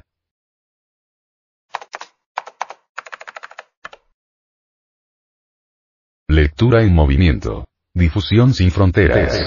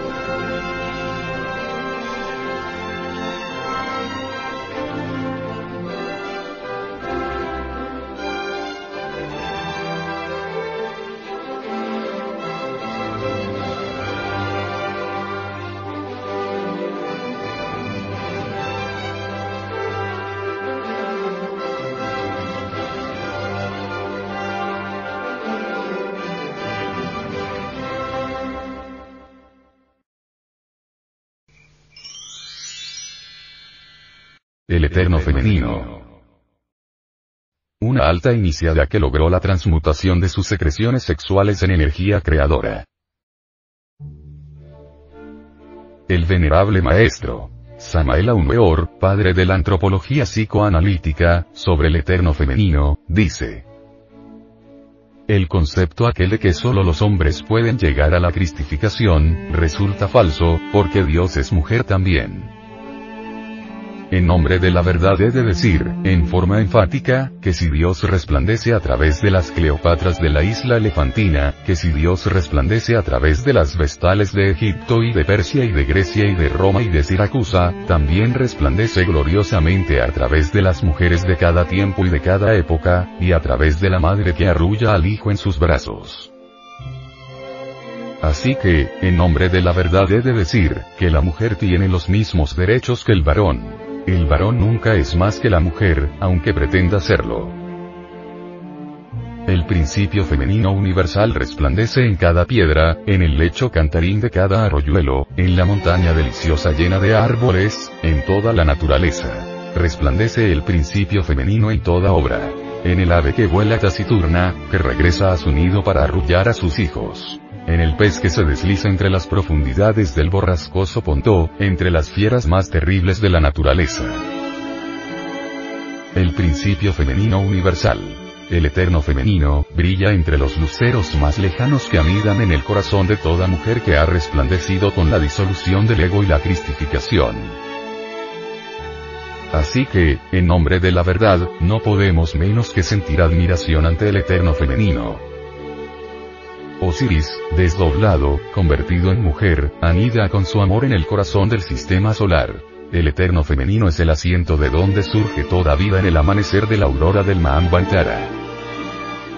El Logos hace fecunda la materia caótica, hace que resplandezca el vientre de la Virgen Madre, del eterno femenino, para que surja de entre el caos reluciente, el universo.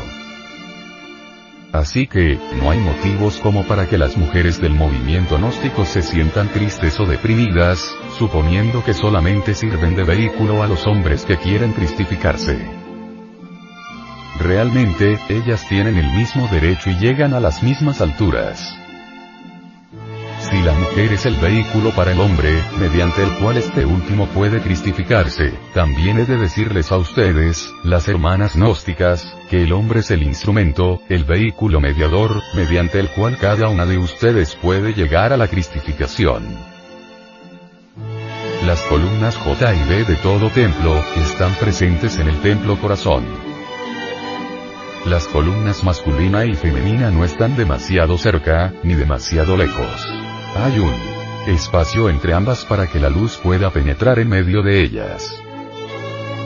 El eterno femenino resplandece no solamente en eso que no tiene nombre, no solamente en el espíritu universal de vida, no solamente en las estrellas, que se atraen y repelen de acuerdo con la ley de las polaridades, el eterno femenino resplandece también dentro del átomo, dentro de los iones, dentro de los electrones, dentro de los protones, en las partículas más infinitesimales de todo eso que vibra y palpita en la creación.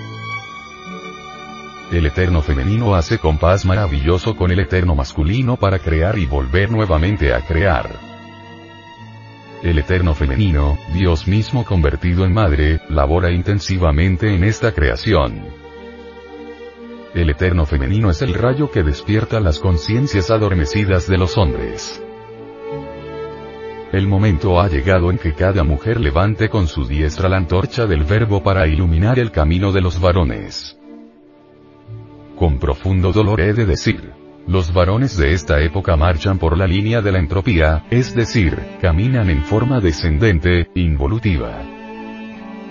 Ha llegado el momento en que las mujeres extiendan su diestra a los varones para levantarlos, para regenerarlos, para hacer de ellos algo distinto, algo diferente. Ha llegado el instante en que las mujeres comprendan que el elemento masculino está en involución por estos tiempos. Ha llegado el momento en que la mujer luche intensivamente por regenerar al hombre. Así, pues, que a las mujeres les corresponde en esta era del Aquarius un gran papel, cuál es el de regenerar al elemento masculino decadente. En nombre de la verdad he de decir, que el amor es el fundamento de la autorrealización íntima del ser. Un matrimonio perfecto es la unión de dos seres, uno que ama más, otro que ama mejor. El amor es la mejor religión asequible a la especie humana. Para que haya amor se necesita que haya afinidad de pensamientos, afinidad de sentimientos, preocupaciones idénticas. El beso viene a ser, precisamente, como una consagración mística de dos almas ávidas de expresar en forma sensible lo que interiormente viven. El acto sexual viene a ser la consubstancialización del amor en el realismo psicofisiológico de nuestra naturaleza. El amor, en sí, es una efusión, una emanación energética de lo más hondo que tenemos en el interior, en la conciencia. Observen, por ejemplo, un anciano enamorado. Aquellas fuerzas que fluyen de lo íntimo hacen vibrar intensivamente las glándulas endocrinas del organismo entero, y éstas intensifican su producción hormonal. Tales hormonas circulan por la sangre vitalizando a todo el cuerpo físico, y así el anciano se regenera, rejuvenece, resplandece en él la vitalidad. El rostro de una deidad. Un rostro completamente hierático el recipiente que porta entre sus manos nos indica claramente, que en esta tumba se encontraba una Isis del templo, a una mujer que había trabajado con la transmutación de sus secreciones sexuales en energía creadora. Esta figura es clara alusión de la mujer causal, verdadera. Algo altamente significativo son los adornos de los brazos, son brazaletes litúrgicos profundamente significativos. El brazo derecho indica Chesed, que es el íntimo de cada ser humano. El brazo izquierdo indica Geburah. Todo está muy bien orientado con la cábala hebraica. Geburah es el rigor de la ley, lo indica con claridad meridiana.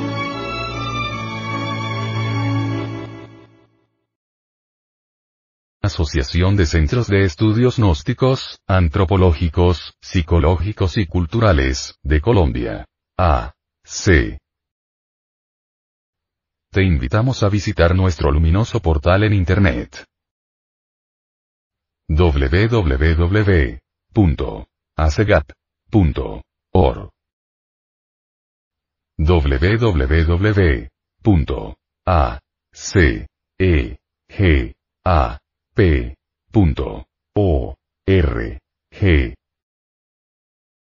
Envía esta conferencia a tus amigos. Las enseñanzas contenidas en ella, deben ser conocidas por la humanidad entera.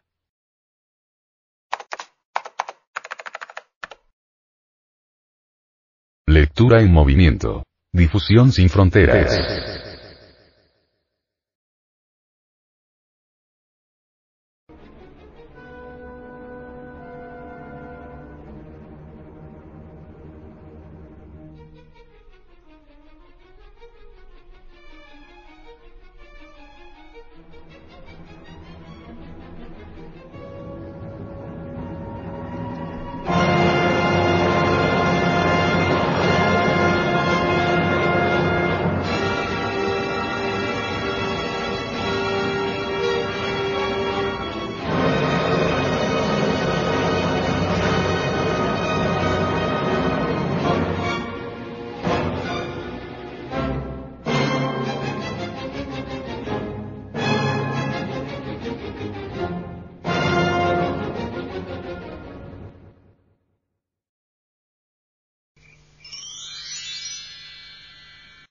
Trabajo con la alquimia sexual. Transformación por el fuego interior. Bien sabemos los estudiosos de la alquimia sexual el significado del pez dentro de esta materia. El pez simboliza el mercurio de los sabios. Es obvio que cuando uno quiere transformarse en una criatura solar, es decir, en un hombre real, debe empezar por fabricar el mercurio. El secreto de la elaboración del mercurio nunca lo reveló nadie. Los gnósticos lo saben. En el arcano AZF, en la suprasexualidad está la clave. ¿Con qué objeto preparamos el mercurio? ¿Para qué preparamos el mercurio? Para realizar dentro de nosotros una revolución intelectual, anímica, espiritual. El mercurio es el que debe ser transmutado en el Sahaja Maituna, o sea, cuando el varón y la mujer, en matrimonio legítimamente constituido, unen el falo y el útero, pero sin derramar jamás ni siquiera una sola gota de semen y la mujer sin perder sus secreciones sexuales a través del orgasmo. Cuando se procede de esta manera tan sagrada en la unión sexual, en el coito, esas secreciones sexuales tanto del varón como de la mujer, la energía de esas secreciones asciende por las dos olivas, por los dos testigos, por los dos canales nerviosos que en el oriente del mundo son llamados Ida y Pingala. Ese mercurio transmutado por la pareja en el lecho amoroso, se conoce en la alquimia sexual como el alma metálica del esperma sagrado que después esa energía sube por los canales de Ida y Pingala. Más tarde este tipo de mercurio recibe el fuego, o sea el azufre, y se conoce como el mercurio azufrado, o arché, entre los griegos. Con el mercurio azufrado podemos llegar al nacimiento segundo. Pues con esta materia venerable formaremos los cuerpos existenciales superiores del ser. Astral, mental y causal. A estos mismos cuerpos, San Pablo los llama natural, espiritual y divino, respectivamente, o cuerpos celestiales. También dice el apóstol de Tarso, que primero son los cuerpos terrenales y después los celestiales. Nuestro Señor el Cristo decía a Nicodemo que debemos nacer por el agua y por el espíritu. Ahí está la clave de la transmutación sexual alquímica.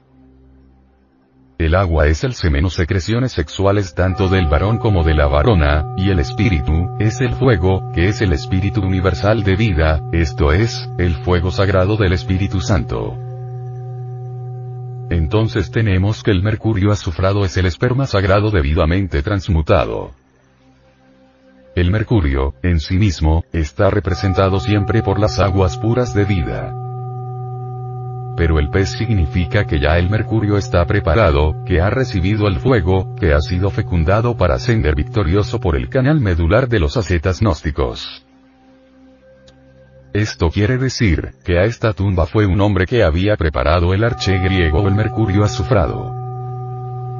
Que su enseminis transmutado en energía creadora había recibido el espíritu universal de vida o fuego del Espíritu Santo. En Copán, Honduras, Centroamérica, encontramos una estela que todavía conserva fragmentos coralinos. Estos señalan a la piedra filosofal, al sexo. Esas conchas de mar indican el mercurio que todavía no ha recibido el azufre, es decir, el fuego. El venerable maestro, Samael Aumeor, nos dice que en el centro del pecho hay un punto magnético, conocido en cábala hebraica con el nombre de Tiferet, la región del alma. Razón de sobra para que esta estatua lleve en las manos colocadas sobre el pecho un pez, nos indique que este sujeto había formado a su Cristo íntimo, a su Tiferet, a través de las incesantes transformaciones del mercurio fusionado con el azufre. En los anales de los toltecas, se dice que los antiguos dioses se preocuparon por plantar una nueva especie humana sobre la tierra. Esto solo se logra con la creación del hombre nuevo, y que se lleva a cabo, con la suprasexualidad que enseñó el Salvador Quetzalcoatl, clave que se encuentra en el maíz blanco y el maíz amarillo, y que el gnosticismo ha dado a conocer. Conexión del falo útero sin eyacular jamás el enseninis. Incuestionablemente, es ostensible, que lo que hasta el momento han mostrado las ruinas arqueológicas de Indoamérica, igual que las enseñanzas de los profetas y de los sacerdotes auténticos y filósofos de todas las civilizaciones de la Tierra, son doctrinas del ser dejadas para la posteridad. Entonces, ¿con qué derecho vamos a refutar la doctrina de nuestros indígenas si nosotros devenimos de ellos? ¿O acaso los conquistadores europeos eran más sabios que ellos? Bien sabemos que no. Los conquistadores europeos destruyeron una cultura, quemaron códices antiguos y privaron al mundo de ricos tesoros culturales del ser. Indubitablemente, sin una previa información de la antropología gnóstica, sería imposible el estudio riguroso de las ruinas arqueológicas de nuestros antepasados. Nadie puede nacer sin el auxilio del sexo. Quienes piensan que los ángeles, arcángeles, virtudes, potestades, dominaciones, tronos, querubines, serafines, etc., nacen sin la intervención del sexo, están completamente equivocados. El nacimiento segundo que el gran Kabir Jesús enseñó a Nicodemo, es absolutamente sexual. Solo a un castrado volitivo se le ocurre el absurdo de pensar que eso es simplemente una creencia más de Dios. Se hace urgente pues, aprender a transmutar el esperma en energía creadora, para que éste ascienda hasta el cerebro y lo regenere, y ponga activa todas las áreas cerebrales, para tener así, una nueva civilización, una nueva cultura y nuestro mundo se transforme en un ciento por ciento, teniendo gentes altamente místicas, profundamente filosóficas, esplendentemente científicas y edificantemente artísticas, como estos que elaboraron estos libros de piedra en San Agustín.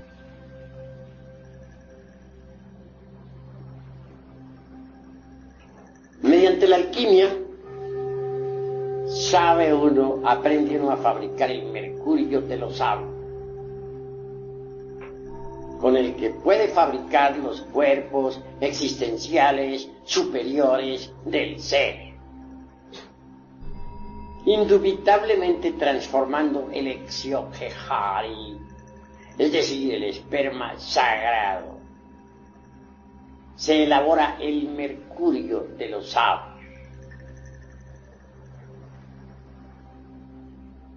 Indubitablemente, tal, tal materia venerable tiene que pasar por algunos procesos de purificación antes de ser útil.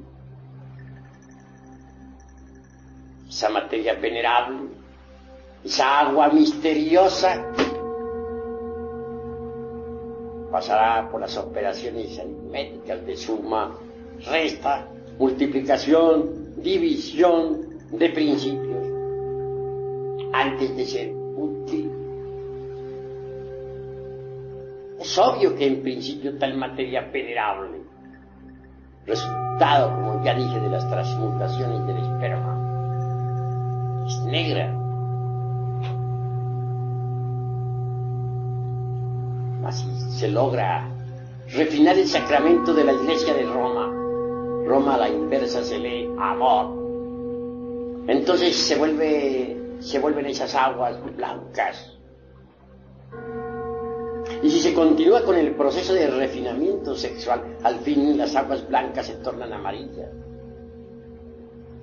Al llegar a estas alturas, el azufre es liberado de sus prisiones o centros magnéticos ubicados en los infiernos atómicos del hombre el azufre es el fuego y es liberado. Este se mezcla entonces con el mercurio. Y así obtenemos el mercurio azufrado, que asciende por el canal medular espinal hasta el cerebro.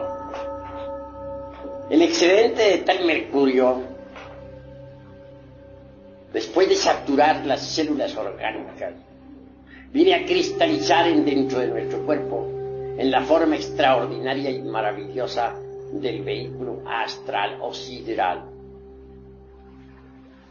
Quien posee un cuerpo astral sabe que lo tiene, porque puede andar con él, puede flotar en el espacio con él, puede transportarse a otros mundos con él mismo, etc. Es una especie de doble organismo extraordinario, formidable, maravilloso. Una vez que uno se encuentra en posesión de un cuerpo astral, puede darse el lujo de crear para su uso particular un cuerpo mental. Este viene a ser el resultado también de las condensaciones del mercurio. Cuando el mercurio condensa en la forma del cuerpo de la mente, nos transforma. alguien que posee un cuerpo mental puede absorberse la sabiduría de la naturaleza. Tiene acceso a todos los templos de Hermes Trismegisto, el tres veces grande dios Ibis de todo.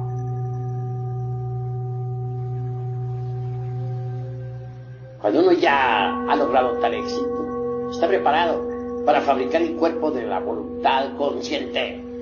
Este también viene a cristalizar con las condensaciones del mercurio de los sabios.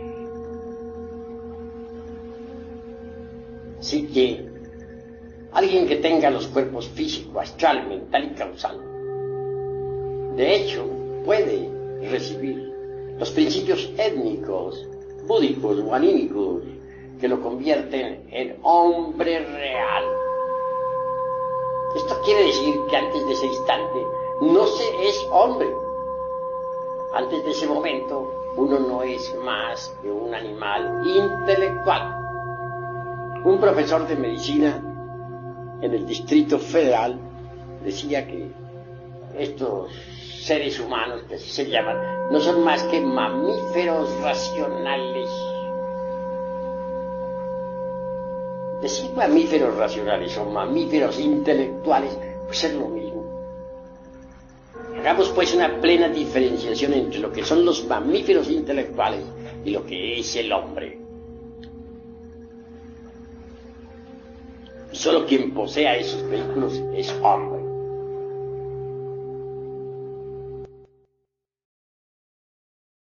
Asociación de Centros de Estudios Gnósticos, Antropológicos, Psicológicos y Culturales, de Colombia. A.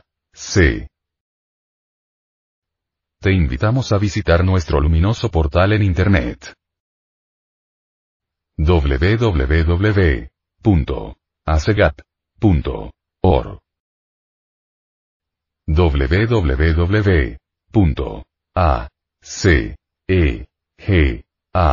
P. O. R. G. Envía esta conferencia a tus amigos. Las enseñanzas contenidas en ella, deben ser conocidas por la humanidad entera.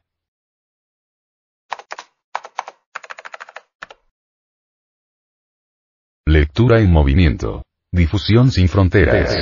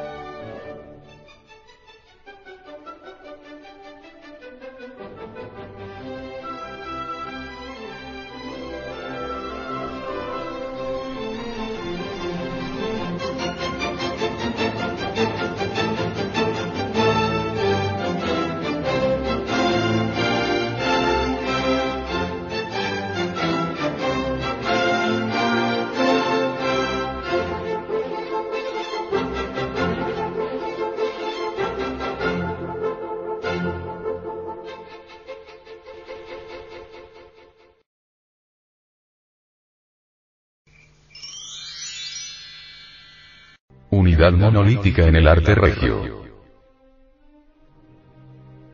Emmanuel Kant, el gran filósofo alemán, demostró en su gran obra titulada La crítica de la razón pura la posibilidad de una lógica trascendental. Muchos siglos antes de Bacon y de Aristóteles, en las sagradas escrituras de los indostanes, se le entregaron a la humanidad las fórmulas de una lógica superior, trascendental, que en sí mismas tienen el poder de abrir las formidables puertas del misterio. La filosofía esotérica jamás creyó en la infalibilidad y omnipotencia totalitaria de la lógica aristotélica. Es necesario comprender, es urgente saber, que la lógica superior existió antes de que los métodos deductivo e inductivo fueran formulados. La lógica trascendental es la lógica de la intuición, la lógica del infinito, la lógica del éxtasis. Todo investigador esoterista podrá encontrar esa lógica superior en los trabajos de Plotino en aquel precioso estudio que trata de la belleza inteligible. Pedro Ouspensky dice. He llamado a este sistema de lógica superior, Tertium Organum, porque para nosotros es el tercer canon, tercer instrumento, del pensamiento después de los de Aristóteles y Bacon. El primero fue el Organon, el segundo el Novum Organum. Pero el tercero existía ya antes que el primero. Resulta claro comprender que el hombre con esta llave de la mente en su poder, puede y debe abrir la puerta maravillosa del mundo de las causas cósmicas, sin temor alguno. Hemos podido evidenciar a través de muchos años de observación y experiencia, que el éxtasis auténtico se procesa dentro de leyes matemáticas y lógicas. Recordemos en primer lugar eso que muy acertadamente se llama unidad de la experiencia mística. Durante el estado de arrobamiento sagrado, todos los místicos del arte regionóstico sienten concretamente algo común, con un sentido semejante y con lazos inconfundibles de idéntico carácter. Consideremos en segundo lugar el interesantísimo caso de la enseñanza esotérica o psicológica mística, oculta a los sentidos externos mediante un juicioso estudio comparativo de centros arqueológicos tanto en el norte como en el sur, tanto en el oriente como en el occidente del mundo, hemos podido verificar que los artistas gnósticos de diferentes edades, han plasmado en sus estelas, estatuas, piedras, pinturas, etc., etc la misma enseñanza del ser íntimo, como lenguaje esotérico y usan los mismos símbolos alegóricos como las orejeras, los brazaletes, el cetro, la nariguera, mitra, cinturón, rostro, atigrado, etc. etc. Esto está demostrando hasta la saciedad la tremenda realidad de la unidad en la experiencia mística en el arte regio objetivo. También el arte gnóstico de la naturaleza, enfatiza la asombrosa concordancia de datos que en forma muy íntima, relacionan a las místicas experiencias artísticas con las condiciones intrínsecas del mundo psicológico íntimo. De tales condiciones puede deducirse correctamente la sensación de unidad del todo en el arte regio dándonos una nueva sensación muy peculiar de eso que se llama ser interior. Una sensación de infinitud. Un conocimiento íntegro del todo en la parte y por último la experiencia inolvidable de la vida infinita y la conciencia infinita. Las gentes reaccionarias de tipo regresivo y retardatario tienen la mente embotellada en la lógica formal, no han estudiado jamás lógica superior y por ello se comportan como verdaderos ignorantes cuando intentan interpretar un libro de piedra, como estos en San Agustín, o en Mesoamérica, o en Bolivia, o en la Sierra Nevada de Santa Marta. Los bribones rechazan a los artistas regios cuando plasman en lienzo, en la piedra, en barro, en oro, en cerámica, etc. Su experiencia mística íntima. Esos bribones quieren embotellar este tipo de arte superior en su lógica formal. Y lo más grave de todo esto es que los sabiondos de la lógica reaccionaria, no solamente ignoran sino además ignoran que ignoran. Calificar de ilógicos los datos de la experiencia mística en el arte regio es ciertamente el colmo de la ignorancia.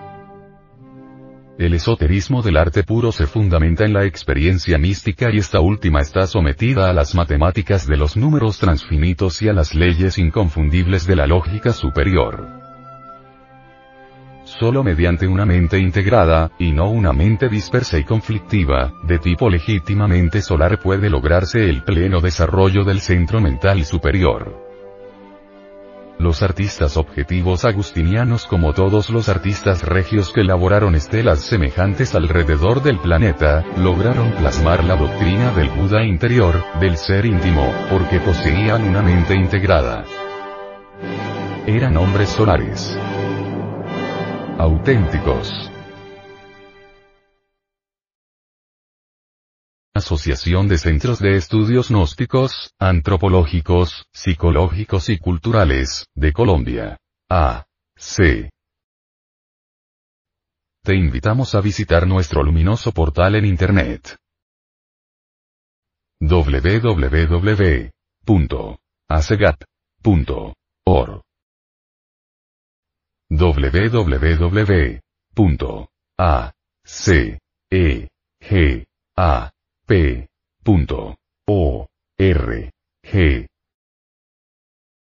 Envía esta conferencia a tus amigos. Las enseñanzas contenidas en ella, deben ser conocidas por la humanidad entera.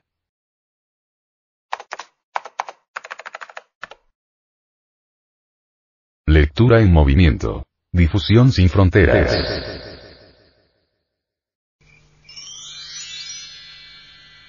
Bibliografía consultada y recomendada.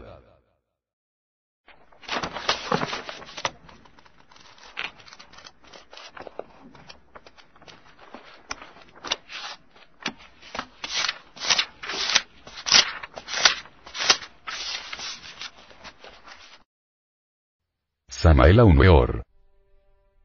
Gnosis en el siglo XX. Tercera edición, Colombia. Samael Weor. Tratado de Psicología Revolucionaria. Segunda edición, Colombia. Samael Weor. Revolución de la Dialéctica.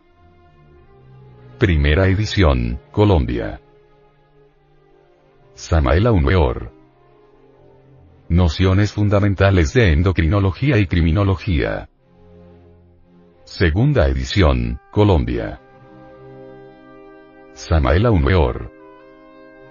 Mensaje de Navidad 1968-1969. Magia de las runas. Primera edición. Samael Weor. Magia Crística Azteca. Primera edición. Samael Weor. Pistis Sofía develada por Samael Weor. Primera edición.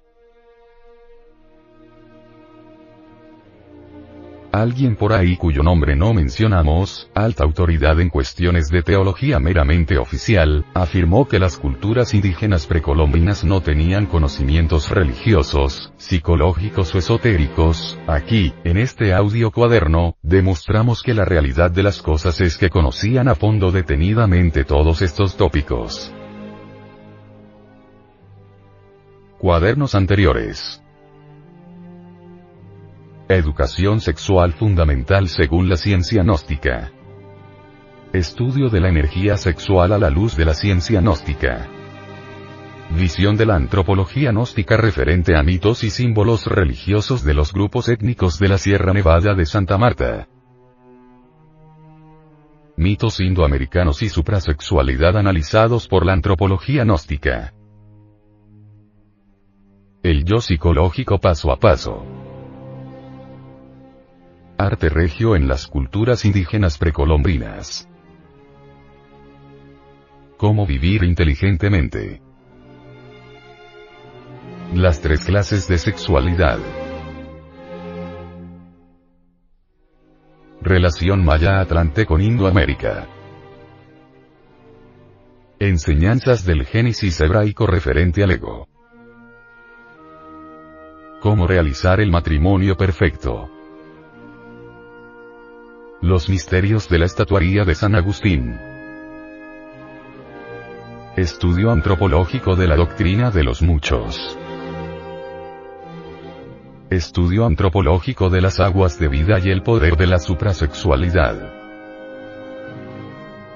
Introducción a la educación fundamental. Estudio antropológico de la serpiente en las culturas de Indoamérica. Personajes y la fauna mítica en el arte tairona develados por la antropología gnóstica. Estudio antropológico de los símbolos del templo del Dios viviente. Alquimia sexual según los evangelios crísticos. La energía creadora. Estudio psicológico y cultural de los papiros de Nagamadi. Esoterismo de los oficios u ocupaciones de las culturas indoamericanas. El Levítico 15 de Velado. El nacimiento segundo. Hablemos del sexo y de su poderosa energía creadora. La sexualidad de Indoamérica según la antropología gnóstica. El apocalipsis develado. ¿Y si la familia se corrompe? Leyes cósmicas que ayudan a la emancipación del alma. Estudio gnóstico de la ley de acción y consecuencia. Estudio comparativo de religiones. Leyes mecánicas que rigen nuestra existencia. Estudio antropológico de la aniquilación del ego. La suprasexualidad enlaza al hombre con Dios. Para vivir sin drogas. La creación del hombre real. Estudio de la multiplicidad psicológica del ser humano. Del por qué la energía sexual son las aguas de vida. La búsqueda de nuestra propia realidad. Visita a San Agustín. Primera parte. Visita a San Agustín. Segunda parte.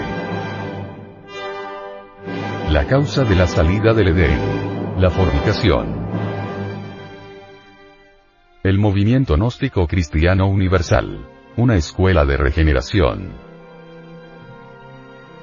Las impresiones. El principal alimento psicológico. La clave para cambiar nuestra vida. Próximo cuaderno. El hombre, sus límites y posibilidades. Audio cuaderno. Una producción del Departamento de Artes Gráficas y Audiovisuales.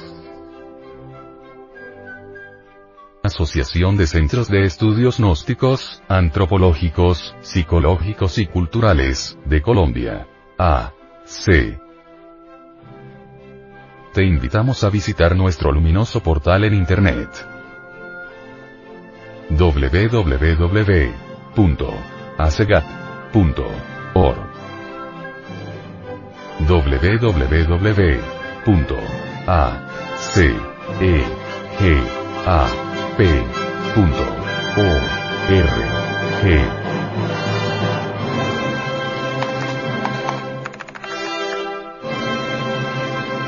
Lectura en movimiento. Difusión sin fronteras.